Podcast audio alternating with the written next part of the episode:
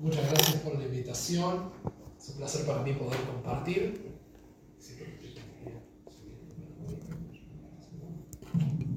ahí está. Así me queda a la altura más cómoda para mí.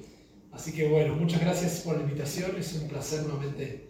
Eh, no solo voy dos meses, meses recién llegado a México, así que descubriendo Ciudad de México por ahora, pero eh, la verdad que nos han recibido de manera preciosa en todos lados, como también aquí en esta casa. Así que agradezco la invitación y ojalá que podamos tener una conversación que sea productiva, que sea enriquecedora en el marco de todo lo que viene haciendo y preparando.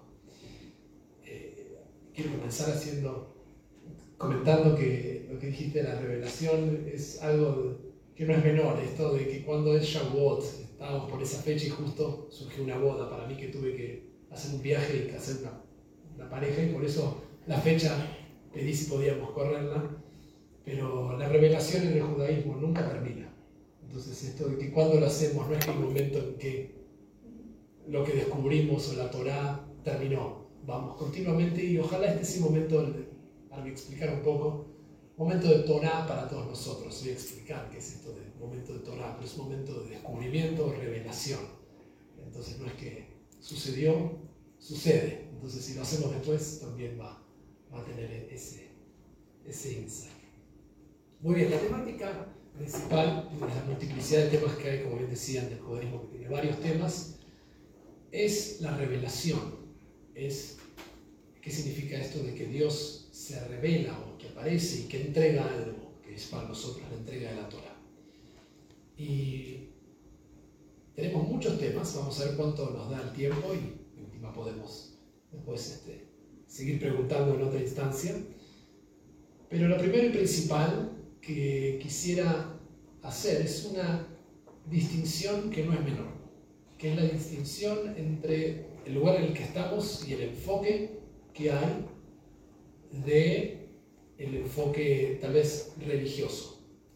Es decir, hay un enfoque, un abordaje hacia digamos, los textos o hacia la tradición que es académico, yo lo conozco, pasé por ese mundo también, o hice un máster en educación, entonces conozco el enfoque y el acercamiento o la orientación académica hacia eh, los textos o hacia la historia o hacia las religiones y también soy rabino, lo cual quiere decir que mi enfoque hacia estos textos a veces depende del contexto en el que estoy cambia.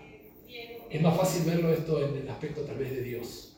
Podemos sentarnos a hablar acerca de Dios y yo como enmascarando mi fe o mi sensación o mi propio eh, sentimiento, puedo hablar acerca de lo que la tradición judía ha escrito o ha pensado sobre Dios, pero es muy distinto cuando yo voy a la mañana con mi comunidad en el rezo, me conecté no, y no me siento hablar acerca de Dios, me siento a hablar con Dios.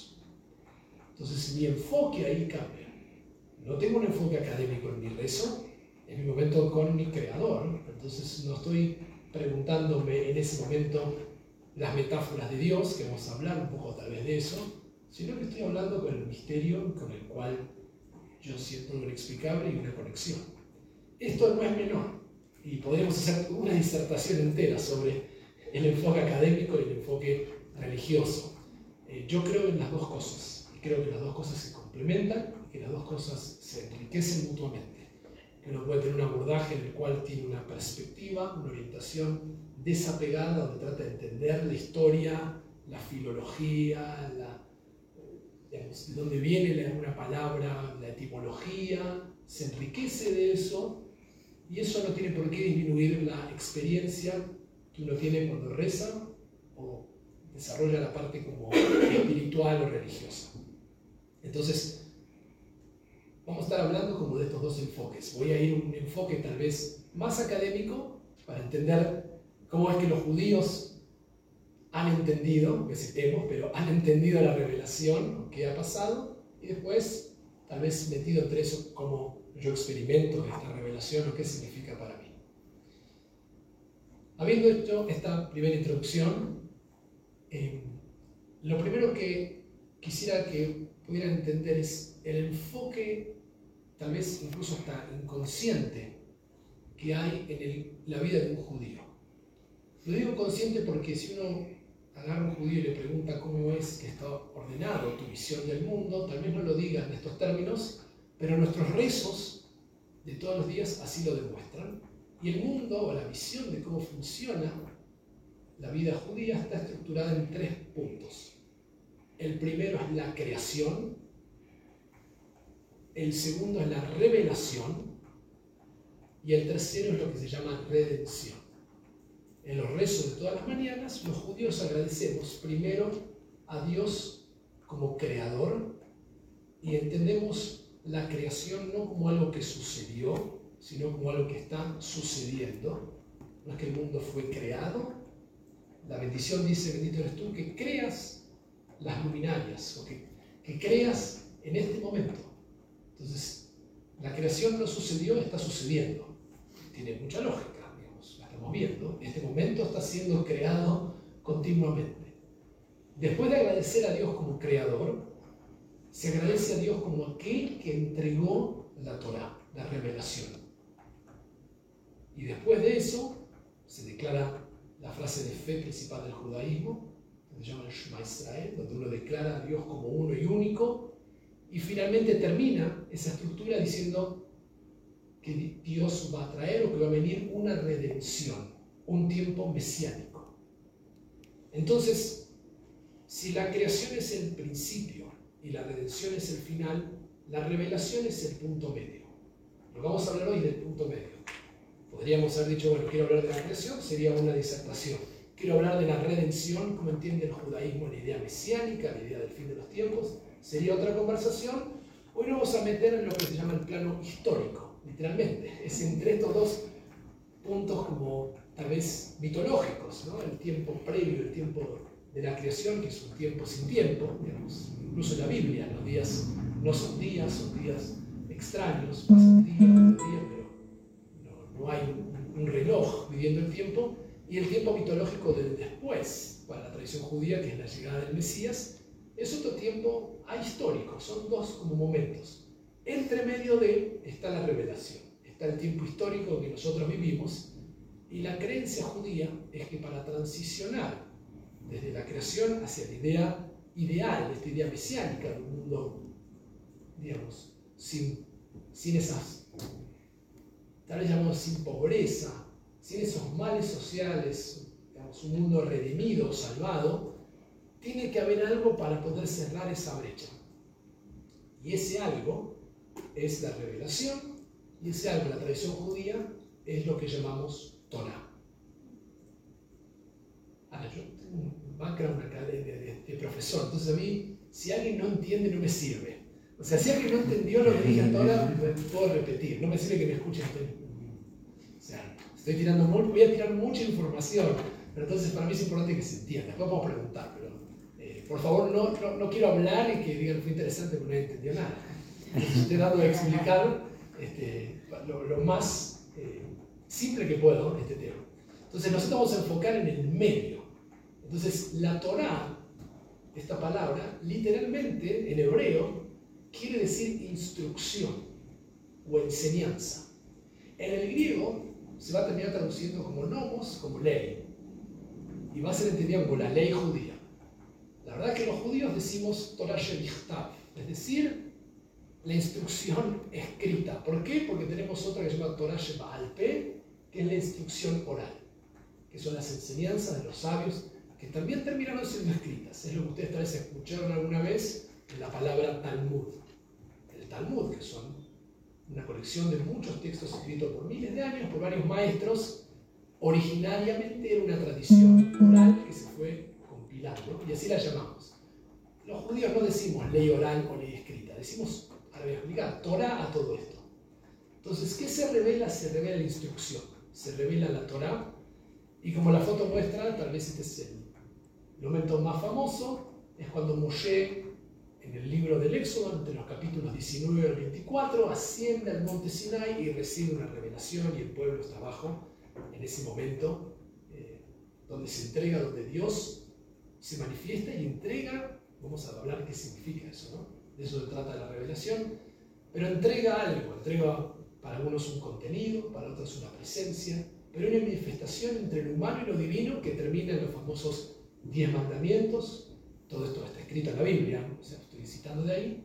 Y eso es el tema, tal vez, central de la revelación, el momento histórico donde hay un antes y un después, donde un grupo de esclavos que habían sido liberados se constituyen ahora en un pueblo, con una constitución que es la Torah, que es, digamos, vamos a decir, ¿qué es la Torah? Es una instrucción. Dentro de los temas que salió en el flyer, quisiera hacer una mención particular a esto, que son muchos temas que vamos a ir atravesando, pero el tema de la entrega de Dios que se revela y entrega un contenido a un grupo particular ha generado uno de los temas históricos más complicados, que está en la siguiente lámina, que es el tema de la elección, el tema del pueblo judío como el pueblo elegido. Y ya que el entorno en el que estamos es un entorno de diálogo, es importante mencionar esto, y por eso lo, pusimos aquí, porque ser elegido ha sido entendido históricamente como ser mejor, pero no necesariamente es así. Si a mí me traen para elegir entre pescado o carne, tal vez yo elija la carne, o me gusta más, pero el pescado no es ontológicamente peor y en otra instancia podría elegir un pescado. El hecho de que yo elijo a mi esposa es porque yo creo que es la que yo elijo como la mejor para mí o lo mejor para mi vida, pero eso no hace ontológicamente a todas las demás mujeres del mundo inferiores a mi elección. Entonces esto es importante porque uno de los grandes temas más polémicos es nuestra incapacidad de entender la metáfora que ponemos en Dios, si es padre, si alguno de ustedes tiene hijos, yo no tengo un hijo, o sea, realmente no es que me dicen, ¿a quién hijo que eliges? Elijo a todos mis hijos. Entonces la idea de que esto es el pueblo elegido, ese pueblo parece una instrucción, pero la elección no significa necesariamente superioridad, significa una misión concreta. Entonces yo no, eh, es importante esta distinción cuando hablamos de lo que significa la entrega de la Torah a este grupo particular. Y esto históricamente ha sido un gran tema de debate, porque históricamente lo que ha sucedido, como bien sabemos, es que cada nueva manifestación religiosa se ha visto eh, como elegida a sí misma, y eso lamentablemente ha llevado a la idea de que tengo que eliminar al otro. No tiene por qué ser así. Y tengo una fuente incluso de la Biblia misma, en el libro de Amós, capítulo 9, versículo 7, Amós, literalmente el profeta dice en nombre de Dios, ustedes, los israelitas, no son más que otro pueblo para mí. Busquen la fuente, van a ver que dice exactamente eso. Entonces, si viene una relación de selección, particularmente para una misión, eso no hace que esto sea una definición de superioridad. En esta revelación, en esta entrega de este contenido, a este grupo particular? ¿Por qué no le entregó a toda la humanidad? Bueno, para nosotros los judíos hay un solo Dios. Nuestro Dios no es el Dios de los judíos, es el Dios de la humanidad. Y para nosotros la Torah, esta revelación, no es solo para nosotros, encomendada sí para ciertas cosas, pero es un texto que tiene una visión universal. O sea, no, no es solamente para los judíos el texto. El texto habla sobre un mundo mejor para la humanidad. Es inconcebible la idea de que este Dios, que es el único Dios para nosotros, sea un Dios privado. ¿Okay? Ese es el tema que no es menor, el tema de, la, de cómo esta, esta selección. Y hablando de este tema, de la selección, tal vez el, el, tema siguiente de todo lo que va a desprenderse de esto es cómo hablamos de Dios, cómo entendemos a Dios. Si bien no, no el enfoque no era teológico solamente, es inevitable hablar de esto, porque los judíos hasta el día de hoy decimos una bendición en las sinagogas, cuando somos llamados a la Torah, que decimos, Ayer mi kolamim nos has elegido sobre otros pueblos y nos has dado tu Torah. Y atención, Dios no recita esta bendición. La recitamos nosotros. Entonces la idea de que un Dios elige sigue siendo otra metáfora. Somos nosotros los que declaramos que Dios nos ha elegido y nos dio la Torah, pero esa bendición no aparece en nombre de Dios. Y esto es muy importante para todo lo que vamos a conversar. Porque es importante entender para la tradición judía nunca hablamos del Dios en sí mismo. Nadie tiene acceso realmente a, la divinidad, sino que usamos metáforas para hablar acerca de ese Dios. Entonces, lo que hacemos es, los judíos hemos, no creemos que hemos inventado a Dios, lo que creemos es que hemos descubierto a Dios y hemos inventado un lenguaje para tratar de comunicar lo, que es el misterio. Pero todas las metáforas que existen, cuando decimos Dios es Padre, Dios es Rey, todo eso son metáforas, no son el Dios en sí mismo. Los judíos no creemos en la personificación de Dios, ¿no? que, hay eh, que una, no sé, la metáfora tal vez más conocida un antropomorfismo, ¿no? un señor con barba blanca sentado en una nube diciendo, bueno, este vive, este se muere. No, no, no es eso nuestro Dios. O sea, nuestro Dios es, otra metáfora, es el misterio, digamos. El misterio es energía que anima a todas las cosas, forma parte de todas las cosas, pero ninguna la puede contener en su totalidad. Tiene un nombre esto que estoy diciendo, se llama pananteísmo. No panteísmo, pananteísmo es la idea de que esa energía cósmica, eso divino, está en todo. Nosotros estamos hechos de la tabla periódica de los elementos, pero ninguna contiene la totalidad de eso, si no sería Dios. Esa es la gran distinción para nosotros con respecto a la creación y Dios. Todos nosotros estamos creados a imagen y semejanza de lo divino, pero ninguno es Dios, no tiene toda la totalidad, no puede tener ni una parte de esa divinidad. Este es el tema de las metáforas de Dios, el tema de cómo entendemos esto de la elección, que de alguna manera los judíos mismos hemos declarado esto, al igual que otras tradiciones. Pero siempre es importante tener esta conciencia. No es Dios quien lo declara, somos los humanos que desde ese antropomorfismo proyectamos desde nuestro lenguaje a ese misterio y decimos, el misterio nos eligió. El misterio nunca dice, yo los elegí a ustedes. Somos los humanos los que decimos, nos ha elegido. Y no es una distinción menor para poder conversar. Porque si no, no hay diálogo. Si yo siento que soy el elegido de Dios y, el otro y ustedes no, bueno, tenemos un problema porque no estamos conversando. Pero si yo creo que cada grupo religioso eventualmente crea una metáfora en la cual Dios los ha elegido, estamos conversando de metáforas. Y nadie está hablando de Dios en sí mismo, sino de lo que nosotros hemos imaginado que Dios es o hace. Entonces ahí esa salvedad, porque estaba entre los títulos que pusimos, de hablar de el pueblo elegido. ¿Vamos bien? ¿Ok? ¿Ok? Bien, entonces, la pregunta que más debe a los judíos, creo que podemos pasar a la siguiente lámina, ya ni me acuerdo de la foto que puse, pero me voy, estaba vinculada un poco La pregunta que debe a los judíos en realidad, estamos viendo una foto donde hay hay, ven parte de la tradición oral, se ve el Talmud ahí escrito, y una Biblia abajo, traducciones. A fin de cuentas, para entender esto, los judíos no discutimos eh, si Dios se reveló o no, sino la pregunta que más nos convoca y más nos lleva a los judíos a la discusión hasta el día de hoy es, ¿qué reveló? ¿Y cómo lo hizo?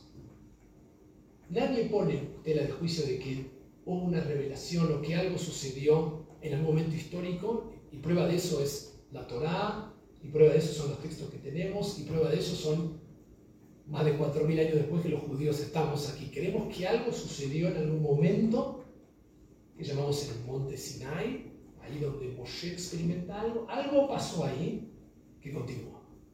Entonces nadie cuestiona si la Torá se entregó o no, se reveló no. Lo que se cuestiona, para entender la revelación en términos históricos y académicos, es qué fue lo que se reveló y cómo sucedió. Cuando hablamos de Torah, y por eso esta foto, es también entender justamente que Para la tradición judía, la Torah no solamente representa los cinco primeros libros de lo que el mundo cristiano llama el Antiguo Testamento, la Biblia, o los rollos que uno ve en las sinagogas. La Torah para nosotros, en términos de instrucción o revelación, es una enseñanza. En inglés hay una palabra que nunca sé cómo traducir. A lo mejor uno puede ayudar, que es insight. ¿Cómo se traduce? Es un insight. Es una introspección.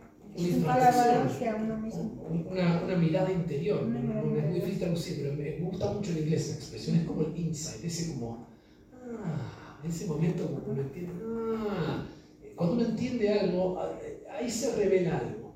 Y eso es Torah. Entonces, cuando uno habla con un judío y dice, bueno, ¿qué se reveló? Eh, parte de la Torah es eso, es ese momento de entender un insight, de entender algo. Y por eso la Torah, se la, cuando escuchen Torah, puede estar refiriéndose a los primeros cinco libros de la Biblia, que son los libros de Moisés, lo que llaman también el Pentateuco, los cinco primeros libros. También cuando escuchan la palabra Torah en un entorno de revelación, puede incluir lo que los judíos llamamos el Tanaj, que es la Biblia hebrea. Es toda, no solo los primeros cinco libros, sino también otros libros, que son los libros de los eh, profetas, los libros que llaman Ketubim, que quiere decir como escritos, todos son escritos, pero son otros textos como el Cantar de los Cantares, el Eclesiastés, el libro de Job, o sea, toda la colección de la Biblia hebrea.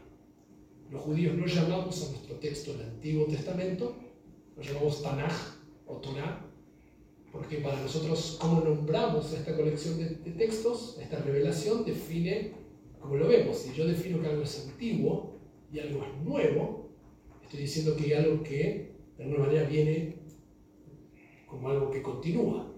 Para el pueblo judío, digamos, esta es una de las diferencias, el pueblo judío no cree en, leemos el Nuevo Testamento, no todos, lo leemos, tenemos algunos para ver qué pasaba con los judíos de ese periodo, lo vemos como un texto, nuevamente aquí sí, ponemos la lente académica.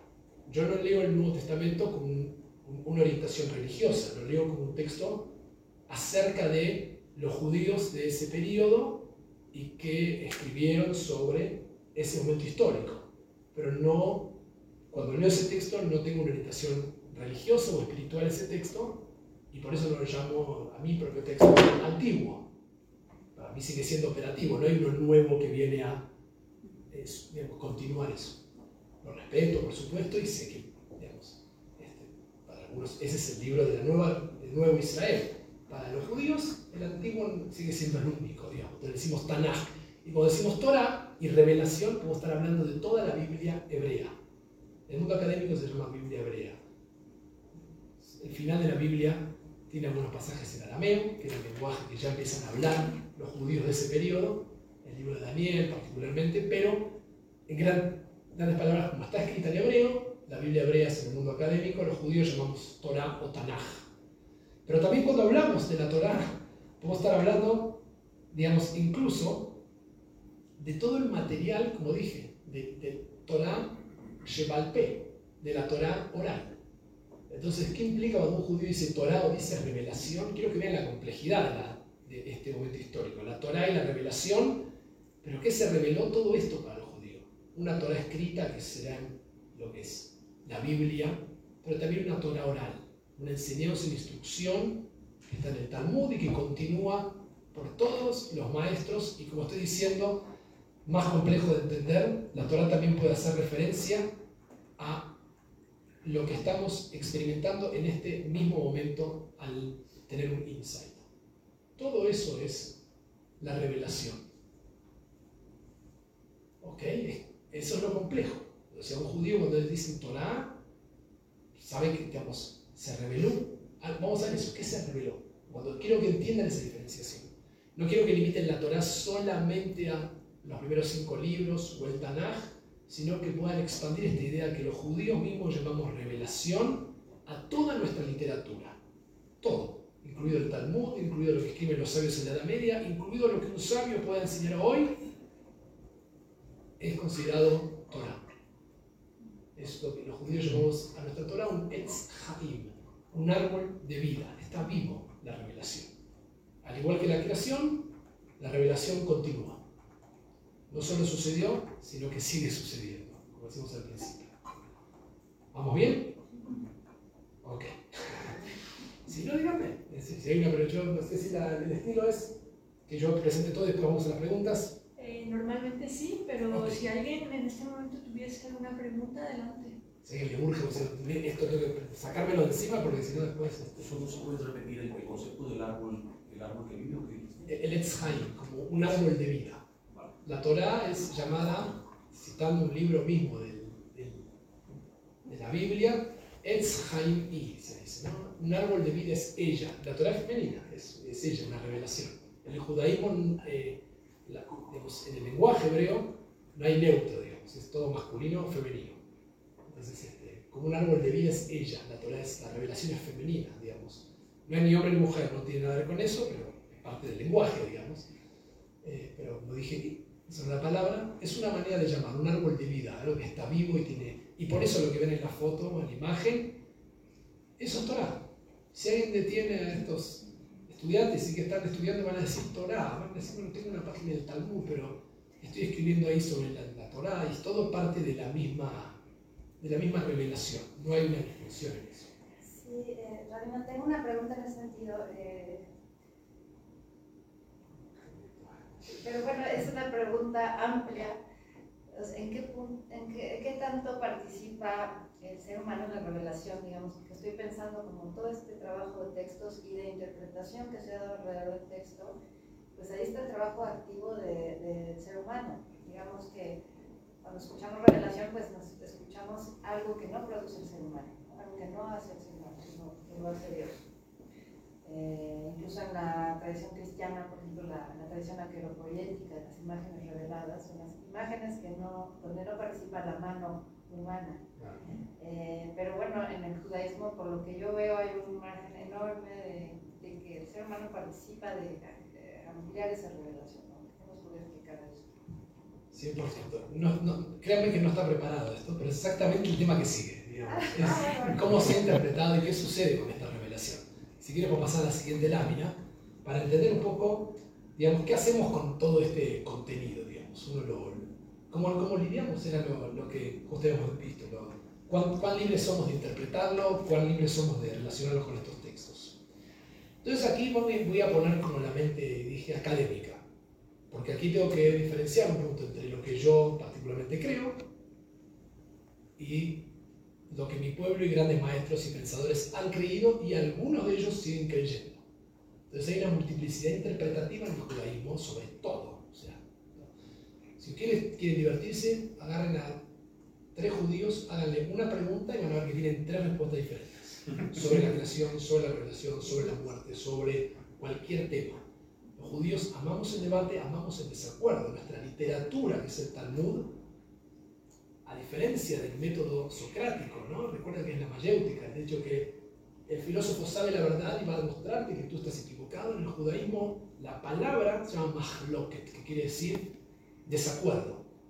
Entonces, ¿cómo lo, lo, que los judíos creemos es en el desacuerdo, en, la, en estar en desacuerdo en una idea. We agree to disagree, ¿no? Podemos estar, acordar estar en desacuerdo y enriquece eso nuestra tradición. Por supuesto, hay momentos en que hay ciertas cosas que hay límite ponemos una definición y decimos, bueno, esto se puede, esto no, esto. No es que vale todo. Pero el texto judío tradicional preserva algo increíble de los textos rabínicos, la voz disidente, incluso cuando no se sigue esa voz disidente. Entonces los rabinos dicen, vamos a seguir la postura de tal rabino y dejamos registrado que tal rabino creía lo opuesto. No lo matamos, porque nunca sabemos cuándo esa segunda voz puede llegar a ser operativa. Entonces coleccionamos eh, distintas interpretaciones. Entonces, esa introducción sobre la multiplicidad de interpretaciones da pie a entender la multiplicidad de eh, interpretaciones que ha tenido el texto y la revelación, que es, ahí va la pregunta. La posición clásica, más tradicional, no quiero poner etiqueta en ningún grupo judío particular, porque no, no quiero que lo escriban un grupo, porque no, no es una generalización, hay judíos el judaísmo, igual que otras tradiciones, en la modernidad tiene distintos grupos. Yo pertenezco a un tipo de interpretación de la modernidad que se llama judaísmo conservador o masortí, que es lo que sería un tipo de abordaje donde creo en la modernidad y creo en la tradición.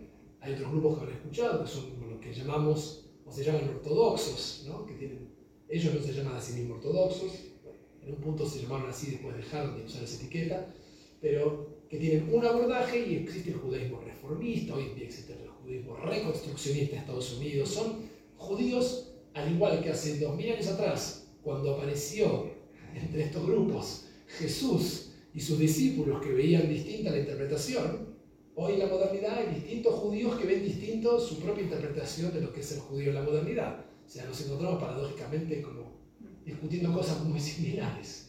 Entonces, eh, históricamente, hace dos mil años, también hubo grupos de judíos que no coincidían en cómo había que interpretar la tradición. Esto siempre ha existido. La posición por, llamemos default, la posición clásica, la posición eh, que se ha convertido en una de las maneras de leerlo y que para muchos es como la única manera y es la más difícil para entrar en diálogo. No sé si la foto que ven les dice algo, si recuerdan esta escena del hijo rebelde en la Torá. Hay una escena en la Biblia donde el texto literalmente dice en la Torá que si un hijo es un hijo rebelde y los padres no pueden ayudarlo, tienen que llevarlo hacia los sabios y si no pueden básicamente controlarlo, el texto dice literalmente hay que apedrearlo y matarlo. Entonces, está escrito en la Biblia, no lo estoy inventando, lo pueden leer. ¿Qué hacemos con esto? ¿Esto es literal? ¿Esto es vigente? ¿Es operativo este texto? La Torah está llena de ciertas cosas que uno lee, digo, la Biblia, pero se agarra la cabeza. Y dice, bueno, ¿esto, ¿esto es lo que Dios quiere realmente? Entonces, esto es un abordaje que es muy difícil de poder como, dialogar y conversar, que es lo que llama el abordaje literal. Es quien lee el texto suponiendo que está leyendo, o sea, justamente, lo más importante ahí es entender qué clase de lector es el que está leyendo este texto. Si está acercando este texto y lo ve como una crónica, lo ve como, como una, una ley que hay que aplicarlo así como está escrito, o es un texto que si es una instrucción y me informa qué hago ahora con este texto. porque el texto me está diciendo algo que a cualquiera de nosotros, les quiero decir algo, a los rabinos mismos, dos mil años después del que, que, la Torah es un texto muy antiguo, los rabinos vivieron miles de años después, ellos van a leer este texto y en el Talmud mismo van a empezar a decir, ok, ¿qué tiene que pasar para que suceda esto? Y van a complejizar tanto el escenario que termina siendo cancelada directamente esta práctica. Entonces ya hace miles de años los rabinos leían el texto y lo utilizaban como una plataforma para pensar, para... De hecho, este caso del hijo rebelde, el Talmud mismo, también dice, ¿y por qué está escrito? Y los rabinos dicen, para que estudies y para que reflexiones. O sea, termina siendo un case study. Y uno dice, wow, entonces, hace dos mil años los rabinos ya no leían literalmente el texto. Sin embargo, hay una postura histórica, y que hay judíos que hasta de hoy la van a defender, que dice que la, la revelación es una postura, lo que pasó en el monte Sinai. Dios se apareció, entregó a Moisés, digamos, los diez mandamientos y todo lo que, como dije, capítulos 19 al 24, en el libro de Éxodo, eso fue literal. Dios apareció y dio esto y Moisés recibió. Fin de la historia y eso es la prueba de que este es el pueblo elegido y que Dios habló y esto tiene que ser leído literalmente. Esa es como la postura por default que, como digo, existió durante mucho tiempo y continúa existiendo para algunas personas. Para algunas personas, esto estoy hablando desde el punto de vista judío, le puede llegar a agarrar taquicardia si empezamos a discutir esto porque es como la ansiedad de discutir la autoridad del texto. Este texto, ¿cuán autoritativo es? O sea, esto lo dijo Dios, lo escribió Moshe, ¿qué pasó? ¿Cómo fue? Y no es tan simple y tan claro. Y como dije al principio, recuerdan lo que dije, lo que preocupa a los judíos no es si pasó algo o no, es qué pasó y cómo. Y esa es la discusión que sigue vigente, los judíos siguen discutiendo. Hay muchos que eh, tienen distintos abordajes y distinta tolerancia frente a esta interpretación, como pasa en cualquier ámbito religioso donde se mezclan eh, la susceptibilidad de cada uno, los miedos, lo que simboliza eso, lo que simboliza este, estas metáforas de Dios, lo que simboliza la apertura, hasta cuándo me abro todo esto, eh, también la revelación genera cierta tensión. Entonces, para que quede una primera posición histórica existe, que ha existido y que la puede encontrar, es que esta revelación es literal. yo conozco judíos y conozco profesores que se estarían al lado mío y me dirían, sí, ¿qué duda tienes al respecto? Esto pasó así. La Torah debe ser leída tal cual, lo que está escrito, acabo de contar la historia del Talmud, lo cual ya entraríamos a discutir. Entonces, ¿qué estamos leyendo? ¿Cuándo sí y cuándo no? Ahí empieza una nueva interpretación. Esta interpretación comienza lentamente, de alguna manera, con, eh, la tengo decir la modalidad con Spinoza. Spinoza es en el Tratado Teológico Político quien tira una bomba de alguna manera, que hace, tiene un capítulo que es sobre la interpretación de los textos bíblicos, donde él va a atreverse a discutir, pues, va a hacer lo que acabo de hacer yo, que es decir, antes de leer el texto, leamos a la persona. Esta persona que se acerca al texto viene con un sesgo y que está esperando que el texto le diga algo. El problema no es el texto, el problema es la persona. Entonces, si uno se acerca con el texto diciendo este texto es incuestionable, este texto tiene, bueno, voy a acercarme con, con eso y el texto me voy a forzar al texto a que me devuelva eso. Por supuesto como dije, quiero mostrar eso el final, esto no es espinoso, espinoso sin que la modernidad va a ir estirando esto cada vez más o forzándolo, pero quiero que lo veamos y que ya existe, por lo menos para los judíos mismos, desde los textos más antiguos. Eso va a ser lo, voy a, mostrarles sobre el final eso. Pero la modernidad, con Spinoza se abre esta puerta. Y yo soy un judío de la modernidad, soy un judío post-ilustración, y por lo tanto mi acercamiento, y como dije al principio, fusiona lo académico con lo rabínico. Entonces, si yo me acerco con la honestidad, sin sacrificar mi racionalidad y mi intelecto al texto, empiezo a encontrar desafíos que son las otras formas en las cuales la revelación ha sido comprendida. Así como hay judíos, así como hay personas que leen la Biblia literalmente, existe literalismo bíblico, lo he visto varias veces. Hay quienes dicen, no, esto es un texto, producto de un contexto, tenemos que leerlo en ese contexto, pero no podemos decir que todo lo que leemos ahí es literal, tal, representa al ser humano de hoy, representa una enseñanza, una, una instrucción eterna, pero no el contexto en el que vivimos.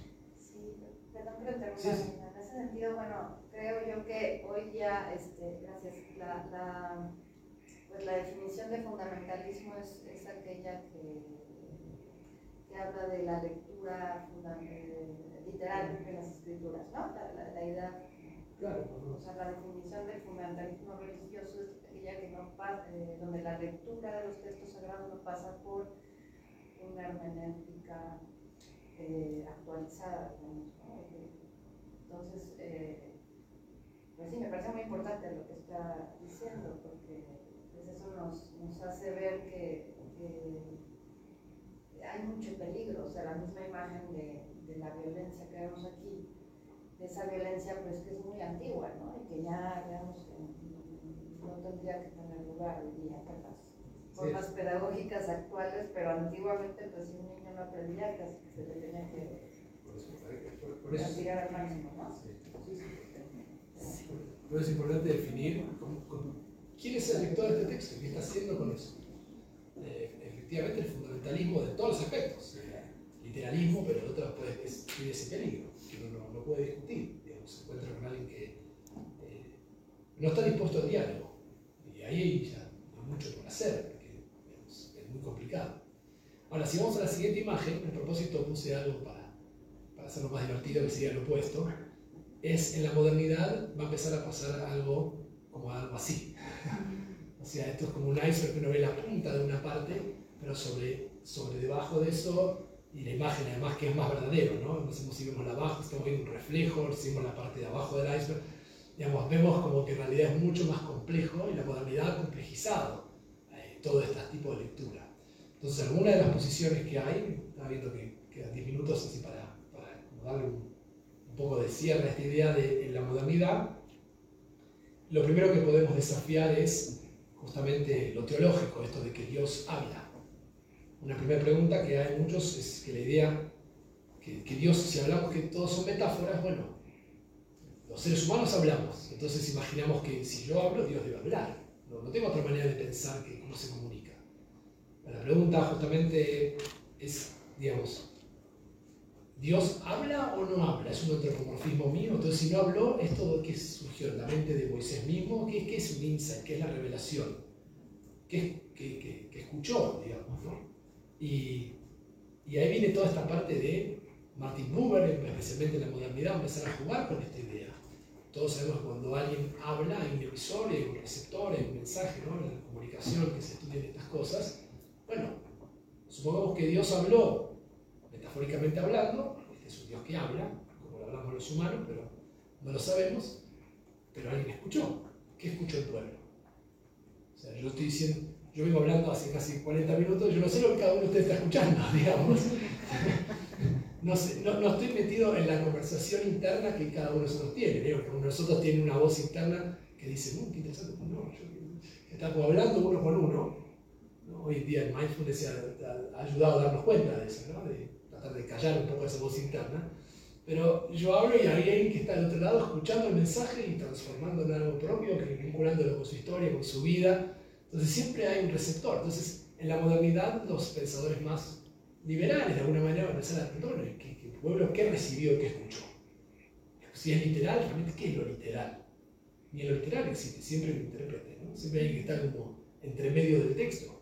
Entonces van a preguntar si todo esto es literal o metafórico. Van a empezar a desafiar eso. Y el segundo punto, y no menos importante que es el que has dicho tú, es que mucho de lo que más hiere pensadores modernos especialmente, y quiero mostrarles al final que esto no es moderno, quiero que lo vean que siempre ha existido, es la idea de que solamente Dios está activo en la revelación y que el pueblo está pasivamente recibiendo algo, ¿no? Como que está descargando, como que, como que el pueblo es un hardware, ¿no? Y está haciendo un download, un, un update. Bueno, y así lo representan, hay meme de que Moisés fue el primero que... Con las tablas, ¿no? Hoy en día juegan con que Moisés fue el primero en recibir las tablas de la ley. La nube. La nube de, fue el primero que de la nube recibió las tablas, ¿no? De la tablet con la nube, porque de alguna manera, ya eso es la genialidad, es un juego de la metáfora, ¿no? Es una, un aspecto recursivo del lenguaje, tratar de mostrar eso. Entonces, lo que hace ruido justamente a muchos pensadores eh, modernos especialmente es el ejemplo que vimos en la imagen anterior, que, que solo una punta la iceberg. ¿Qué hacemos cuando el texto dice algo que digamos, nos afecta a nivel de, decimos, esto no puede ser, ¿no? ¿Cuán, cuán, cuán activos o cuán, cuánto podemos vincularnos con esto? ¿Cuán, cuán, cuán digamos, realmente somos pasivos en la revelación o nosotros mismos participamos en la revelación? Con esto que acabo de decir al final, voy a repetir esa frase, eso es lo que quiero que quede como la idea final. Para la tradición judía nosotros somos partícipes en la revelación. Hay un Dios que, misterio, hay algo que es el insight, que no sabemos dónde viene, el preconsciente, no sabemos cómo surge, va a ser un misterio, pero nosotros una vez que llegó desde el preconsciente al consciente, involucramos nuestros esquemas de referencia, nuestro ser, nuestra educación y de golpe somos partícipes de la revelación, somos partícipes de la creación. Entonces, esto y es lo último que decir para respetar el, el tiempo. Tengo autores modernos para, si quieren, pero voy a. Es la diferencia finalmente que esto coexiste hasta el día de hoy entre dos modelos. Eh, si quieren, puedes poner la próxima lámina, que son, digamos, el modelo entre el primero que lo pueden ver ahí es como eh, básicamente la humanidad se rinde ante un Dios supremo, o sea, un modelo en el cual básicamente eh, digamos, la autoridad está más allá de cualquier discusión y fue revelado de un modo supernatural y nuestra participación es ajena y tenemos que rendirnos frente a eso. Y el segundo modelo, y no crean que no lo hice a propósito, donde la foto es una mujer y un hombre con los textos rezando, digamos, a propósito genera esta visión diferente, donde somos partícipes de la revelación y justamente lo que hacemos en este segundo modelo es que el individuo puede entender y puede participar. Entonces a lo mejor sucedió algo milagroso, sin dudas, pero una vez que se materializó ese milagro, esa revelación, ahora está sujeto a las leyes de este mundo y la interpretación del Señor. Entonces, el primer modelo está más asociado tal vez a un pensamiento más fundamentalista, más eh, literalista, autoritario, ¿no? Porque a propósito es como que nos mueve como un hilo y nosotros no tenemos ningún tipo de, injerencia, esto es así y hay que aceptarlo. Y en el segundo modelo la respuesta es un poco más compleja. Sea lo que sea que Dios habló y que se entendió, o cada uno entiende este proceso, la autoridad última para determinar esta conducta recae en la comunidad judía de cada tiempo y no en la primera revelación. Y, y quiero finalmente cerrar con eso, porque estas dos posturas son contradictorias. O sea, quien lo piensa dice, ok, entonces el ser humano es co-creador, digamos, más al revés. El judío es co-creador del destino del pueblo judío, o cada judío que nace lo que tiene que hacer es como absorber lo que recibió y traspasarlo igual. Esa es una pregunta. O sea, la relación continua, ¿cuál es, el objetivo del judío cada generación? Entonces, hay dos teologías contradictorias que coexisten. Si hubiesen invitado a un rabino de otra posición, también diría, nuestra función no es interpretar ni agregar, nuestra función es recibir y transmitir, esa es nuestra misión. Yo creo que nuestra función es recibir y creo que en el transmitir inevitablemente uno agrega algo y prueba de eso es el judaísmo que yo conozco. O sea, el judaísmo ha ido cambiando aunque uno no quiera. Es más fuerte que, que uno, o sea, esa prueba de eso. Y estos dos modelos, que con esto eh, concluyo, si bien parecen modernos y son la revelación de la modernidad, son muy antiguos. En el Talmud hay dos historias. La primera de ellas, quien no haya leído nunca nada del Talmud, esto es Amos Oz, dice esto, tiene que leer esta historia. Es una historia que está en, en el tratado de Baba Que se llama Talmud, se puede pasar las fuentes, donde los rabinos están discutiendo sobre una alajá, están discutiendo sobre una ley, si algo se puede o no se puede. Están discutiendo los unos con los otros. Y hay uno que dice, digamos, yo creo que la tradición está de acuerdo con mi posición. Toda la mayoría dice que no. Entonces, este que sostiene su posición dice, bueno, si lo que yo digo es así, entonces que ese árbol que está ahí camine. Y el Talmud cuenta el árbol se levanta y se mueve. Entonces los demás rabinos dicen, nosotros no podemos tomar decisiones mirando lo que hace un árbol. Y empieza a evocar así milagros, que el río cambie su curso y el río cambie su curso, que las parecen. Finalmente anotado dice, bueno, si lo que yo digo es verdad, entonces que aparezca una voz del cielo y que lo diga. Y el Talmud cuenta que en ese momento se escucha una voz del cielo y dice, lo que dice el rabino Eliezer es verdad. Y los demás rabinos, sentados, se levantan y le dicen a Dios, le citan a Dios un fragmento de la Biblia. Loba Shamay Yi. ¿Recuerdan Etzhaim I? Es femenina. Ella no está en los cielos. O sea, le dicen a Dios, la Torah no está en los cielos, está aquí, te la entregaste, es nuestra. Nosotros decidimos qué hacer con la Torah. y tú, y no te metas.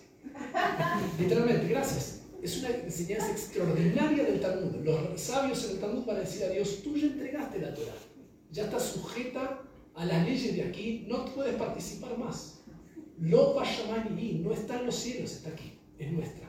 Y nosotros vamos a hacer lo que tú enseñaste en otro lado, a Dios le discute, que pusiste, inclínate por la mayoría. Somos más los que creemos esto de lo que cree esto que hagamos nosotros.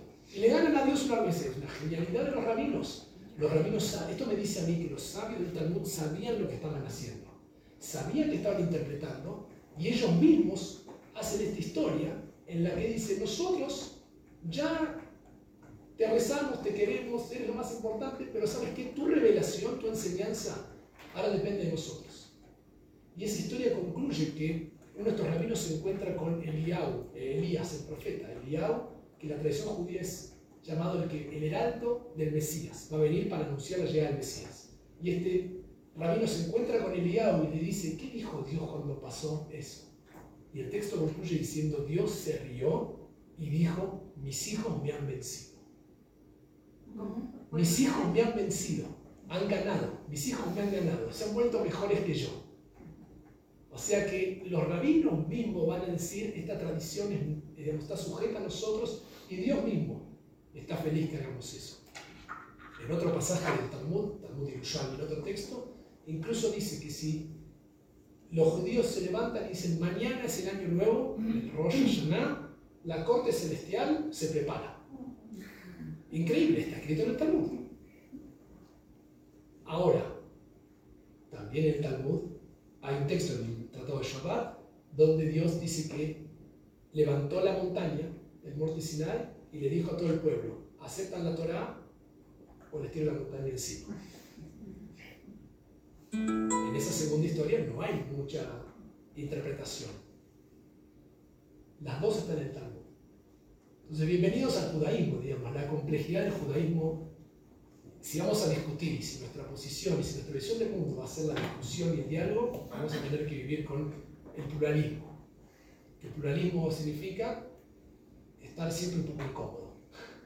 Si no, es un espectador, digamos. Si yo quiero que todos crean lo que yo, piensen como yo, recen como yo, bueno, una comunidad tener un solo miembro, voy a ser yo. Pero si yo quiero vivir en comunidad y soy pluralista, tengo que aceptar que siempre voy a estar un poco incómodo. Siempre hay alguien que piense distinto que yo, que entiende distinto que yo. Y esto, a mí lo que me fascina de mi propia tradición y de mis maestros, y que yo sigo esa línea de los rabinos, es que esta ha sido la visión judía. Y para el judío eso no es sinónimo de, eh, de algo malo, sino de fortaleza. Nos reímos, discutimos, cualquiera que tenga la, posibilidad, los voy a invitar algún día a mi casa en Shabbat, en la mesa de un viernes van a asombrar de cómo discutimos los judíos. Y nos reímos y parece que están peleando, estamos hablando. Y esa es la manera judía de, conversar, porque eso nos, nos, entusiasma. Vemos esto como algo que no solo nos tiene que entretener, sino que nos tiene que transformar. Así que de esa manera, si tuviera que, me pasé, ¿no? Eh, ¿Estoy bien? hacer un resumen, si quieren, brevemente de la temática. Lo que vimos fue un poco, para que quede y hagamos las preguntas, el punto de la revelación que hablamos hoy es el punto medio de la creación, la revelación y la redención, que es la instrucción, el momento en que Dios entregó algo al pueblo judío, que lo llamamos Torah, que nos ayuda a partir de ese estudio a traer la redención al mundo, hacerlo mejor, Hablamos de justamente de qué significa ser elegidos para recibir eso, como una responsabilidad. Nosotros elegimos esa responsabilidad. Hablamos un poco de qué significa toda la revelación, ¿no? que hablamos de la Torah, hablamos de toda la Biblia, hablamos de toda la literatura judía, incluso lo que acabamos de hacer aquí, alguien diría, bueno, acabamos de estudiar Torah. Acabamos de estudiar un texto de la, del Talmud, acabamos de enseñarles Torah.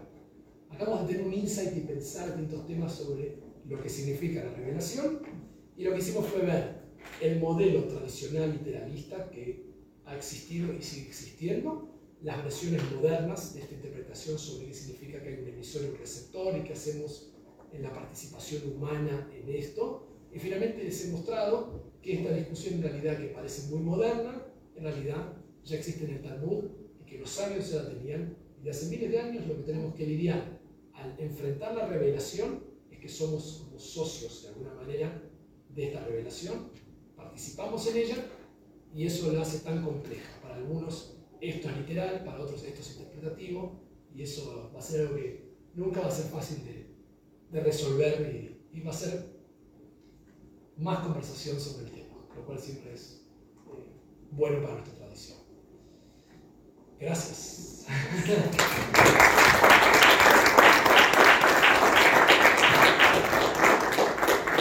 Gracias, Rabino Diego Edelberg. Eh, pasamos a la parte de preguntas por parte del público, sea el presente o sea el que está conectado. Pero antes me gustaría hacer un comentario y una pregunta. Y parte de una de las cosas que fue diciendo hacia el final de, la ponencia, el límite de la interpretación es está de alguna manera en la comunidad que interpreta, la comunidad actual que interpreta. Pero planteado este, esta propuesta que nos hace desde una perspectiva moderna, eh, de alguna manera la modernidad surge eh, algo que ha estado apareciendo a lo largo de su conferencia, que es la idea de sujeto y la idea de individuo. Entonces, ¿cómo convive eh, la idea de individuo moderno con esta comunidad que interpreta? Y lo digo de esta manera.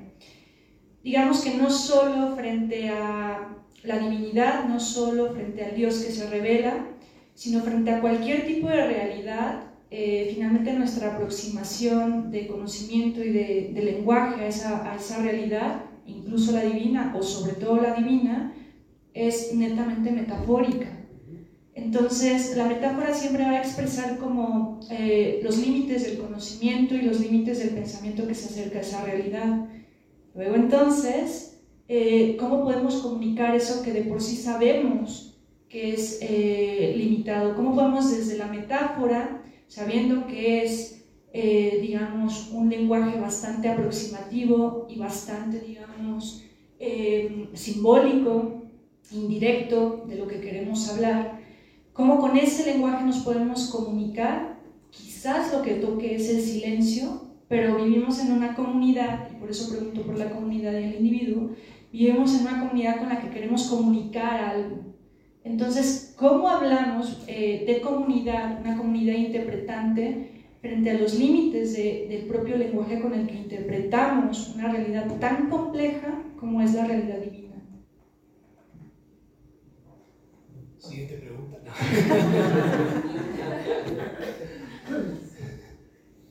Eh, cada grupo dentro del judaísmo tiene su lo que hace justamente a cada, a cada comunidad dentro del judaísmo, a, digamos, a, los ortodoxos, a los conservadores, a los reformistas, es exactamente la pregunta que estás haciendo. Que es cuál, es, ¿Cómo interpretamos como nosotros como conjunto esta, esta idea de lo que cada uno entiende? Em, en el mundo más reformista, aquí en México no hay comunidad reformista.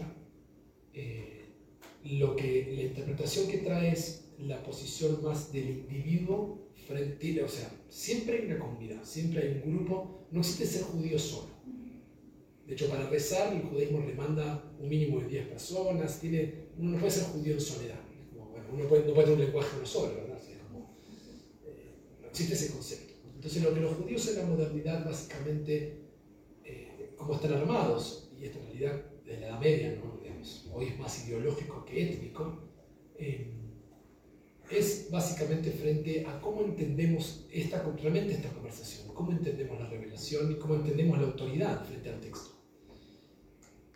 Para mi grupo, el grupo de los judíos que nos sentimos, que somos rabinos conservadores y, y quienes forman parte de nuestras comunidades, hay un grupo, un colegiado, digamos, de maestros nuestros que son especialistas en la interpretación de la ley judía de la práctica, donde se envían preguntas y ese grupo responde y de alguna manera representa a la interpretación de nuestro grupo.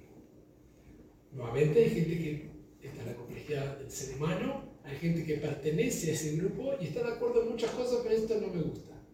Pero bueno, me gusta más eso que tal vez en otro grupo no me gusta nada del cómo interpreta. En la posición más reformista, que si bien también hay un colegiado, hay también una libertad de cada individuo, de ver cómo, eh, cómo interpreto y qué hago con eso en mi casa y con mi vida.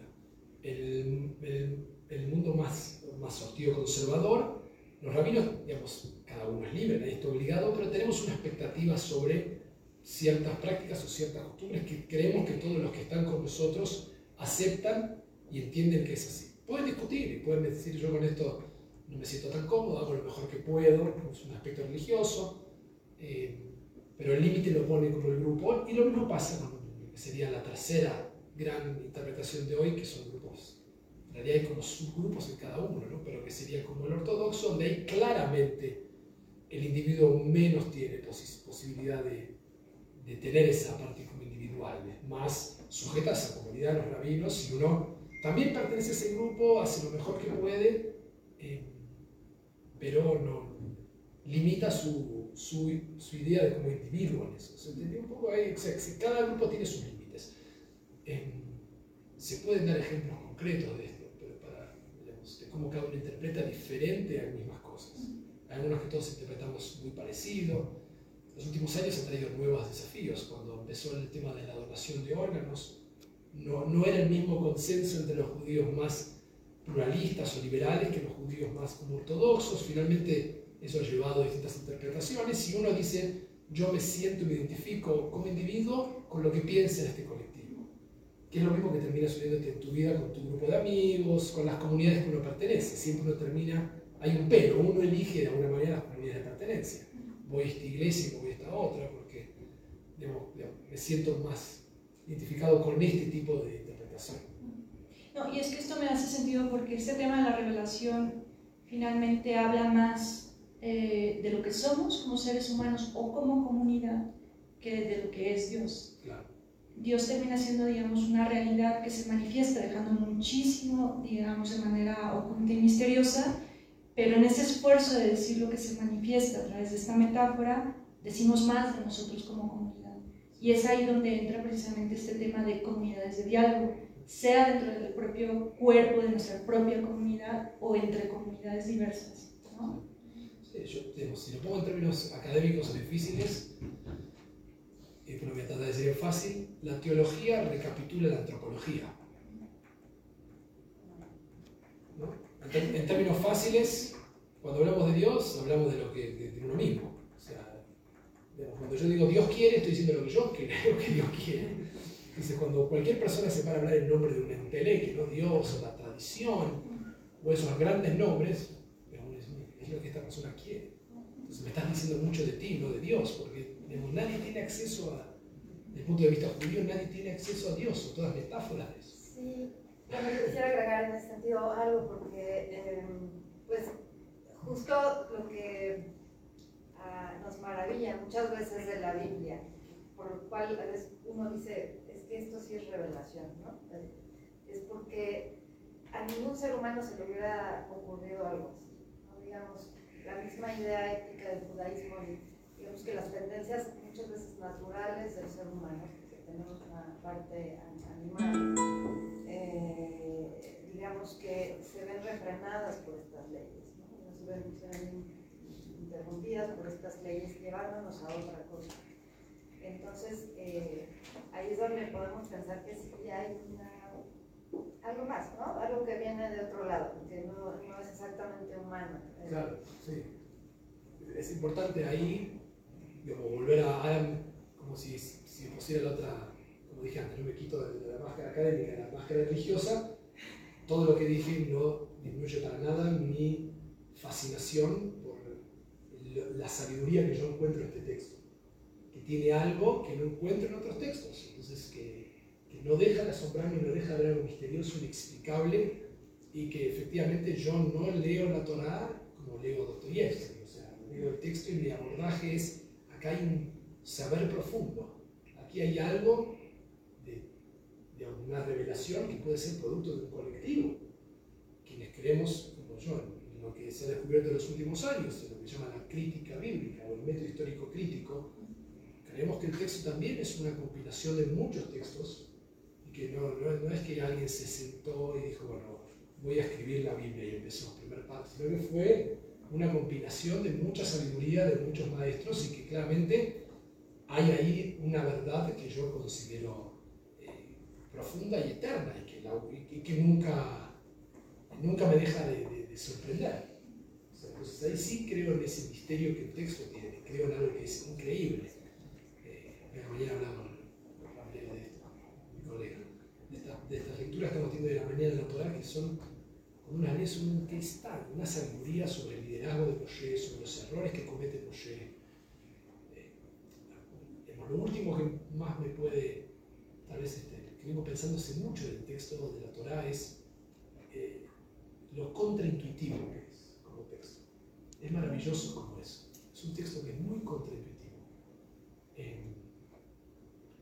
por ejemplo, en la mañana leíamos un texto, es lo que se está leyendo en la sinagoga esta semana, habla de contraintuitivo. Que la intuición va para un lado y el texto parece. Vamos a un ejemplo, iba a dar uno, pero uno más fácil. Muchas veces escuchamos, y los problemas que tenemos todos es que no estamos unidos tirando para el mismo lado. ¿no? Y que no podemos poner un acuerdo. Bueno, la Torah tiene la historia de la Torre de Babel. La humanidad se pone de acuerdo para construir un proyecto común y la metáfora es extraordinaria. La, el- la humanidad quiere ascender en la Torre de Babel. Si van al texto, ¿qué es lo que Dios hace metafóricamente hablando? Desciende. ¿Y qué hace Dios? Confunde las lenguas. Es ok. Esto es un texto contraintuitivo. El texto todo decimos, el problema que no estamos de acuerdo. Y la Torah tiene un texto de la humanidad donde Dios mismo no quiere que la humanidad se comprenda del todo. Quiere que haya diversidad, quiere que haya múltiples lenguajes, quiere que haya disidencia, quiere que haya complejidad. No quiere un solo idioma. Si Dios hubiese creado, si Dios hubiese querido un solo idioma, una sola cultura, una sola religión, una sola manera de ver las cosas, no nos hubiese creado tan diferentes los unos a los otros. Estamos con un texto que es contraintuitivo de una sabiduría profunda. Yo no tengo otros textos que digan eso, pero me voy a la Torah y digo, este texto es extraordinario. Ni siquiera aparece Abraham ahí, ni siquiera es el judío, esta es la humanidad. Dios no quiere una humanidad que sea igual, quiere una humanidad que no se entienda, que tenga múltiples lenguajes. Y nos pasamos toda la vida diciendo, el problema es que no nos ponemos de acuerdo. Y Pero si, si nuestra creación o nuestro texto que hemos construido como humanidad en la revelación profunda llegamos a la idea de que justamente eso no es lo ideal y que hay, no hay una sola especie de nada, de animal ni de flores, porque hay una sola especie de humano. Los, los sabios nuestros, la Mishnah, los rabinos, van a, van a transformar esto en una metáfora. Es decir, cuando un rey estampa una moneda, todas las monedas son iguales. ¿no? Dice, pero cuando el Melech cuando el rey de reyes estampa un ser humano, ninguno es igual a ese. Entonces van a interpretar esta misma idea de la diversidad. Entonces ahí es un texto contraintuitivo. De esto uno puede ver una y otra vez. Los héroes de la Biblia, la familia de Abraham y su descendencia, que es la familia de la que venimos, de la que yo vengo, es una familia como la de todos nosotros, absolutamente disfuncional. Hay madres que tienen hijos favoritos, hermanos que se matan por recibir la herencia. Una madre le dice a su hijo, mañana, dice, vamos a estafar a tu padre que está medio ciego y te vas a robar la bendición de tu hermano y te vas a salir de mi tío. Una madre con su hijo, David, el rey David, desastre. O sea, después va recuperándose Jacob, que es el que pelea, se convierte en Israel, pero la, la magia de estos personajes es que se transforman. Jacob se vuelve a encontrar con su hermano, le pide disculpas, pelea con un ángel a la noche, que puede ser el mismo que peleando, y se convierte en Israel, le cambian el nombre. ¿no? Entonces, es un texto extraordinario y la, la, profundidad o el misterio, este que dices, yo lo encuentro ahí, en, esa, en eso que no deja de sorprenderme. Y por sobre todo, quiero decir algo, ahora voy a otra pregunta. Vuelvan a leer la Biblia y la Torá de adultos. Es un texto para adultos. Yo tiemblo cuando veo esos textos que dicen la Torá para niños, la Biblia para niños. O sea, le, le tienes que sacar el 99% del contenido. Es un texto, como digo, hay violaciones, hay asesinato. Es un texto tremendamente humano. Nada del humano le es ajeno a la Torá. Entonces hay que volver a leer el texto como un adulto y decir, ah, este texto es increíblemente sofisticado. Pero lo infantilizamos, pensamos, bueno, son las historias. No, no, es un... hay que volver de adulto a leer la Biblia. Uno dice, es, es increíble este texto. Por algo es el de la historia, o sea, lo, lo seguimos leyendo. Y es un texto que transformó la humanidad. O sea, por algo es. Este, yo quiero invitarlos a todos a volver a, leer la Biblia de adultos y con una mirada madura y ver las historias y, cada personaje. Es fascinante. Ahí encuentro el misterio, ahí encuentro a Dios. Sí, es una maravilla. Gracias. Pues, ¿Preguntas del público? Sí, allá atrás.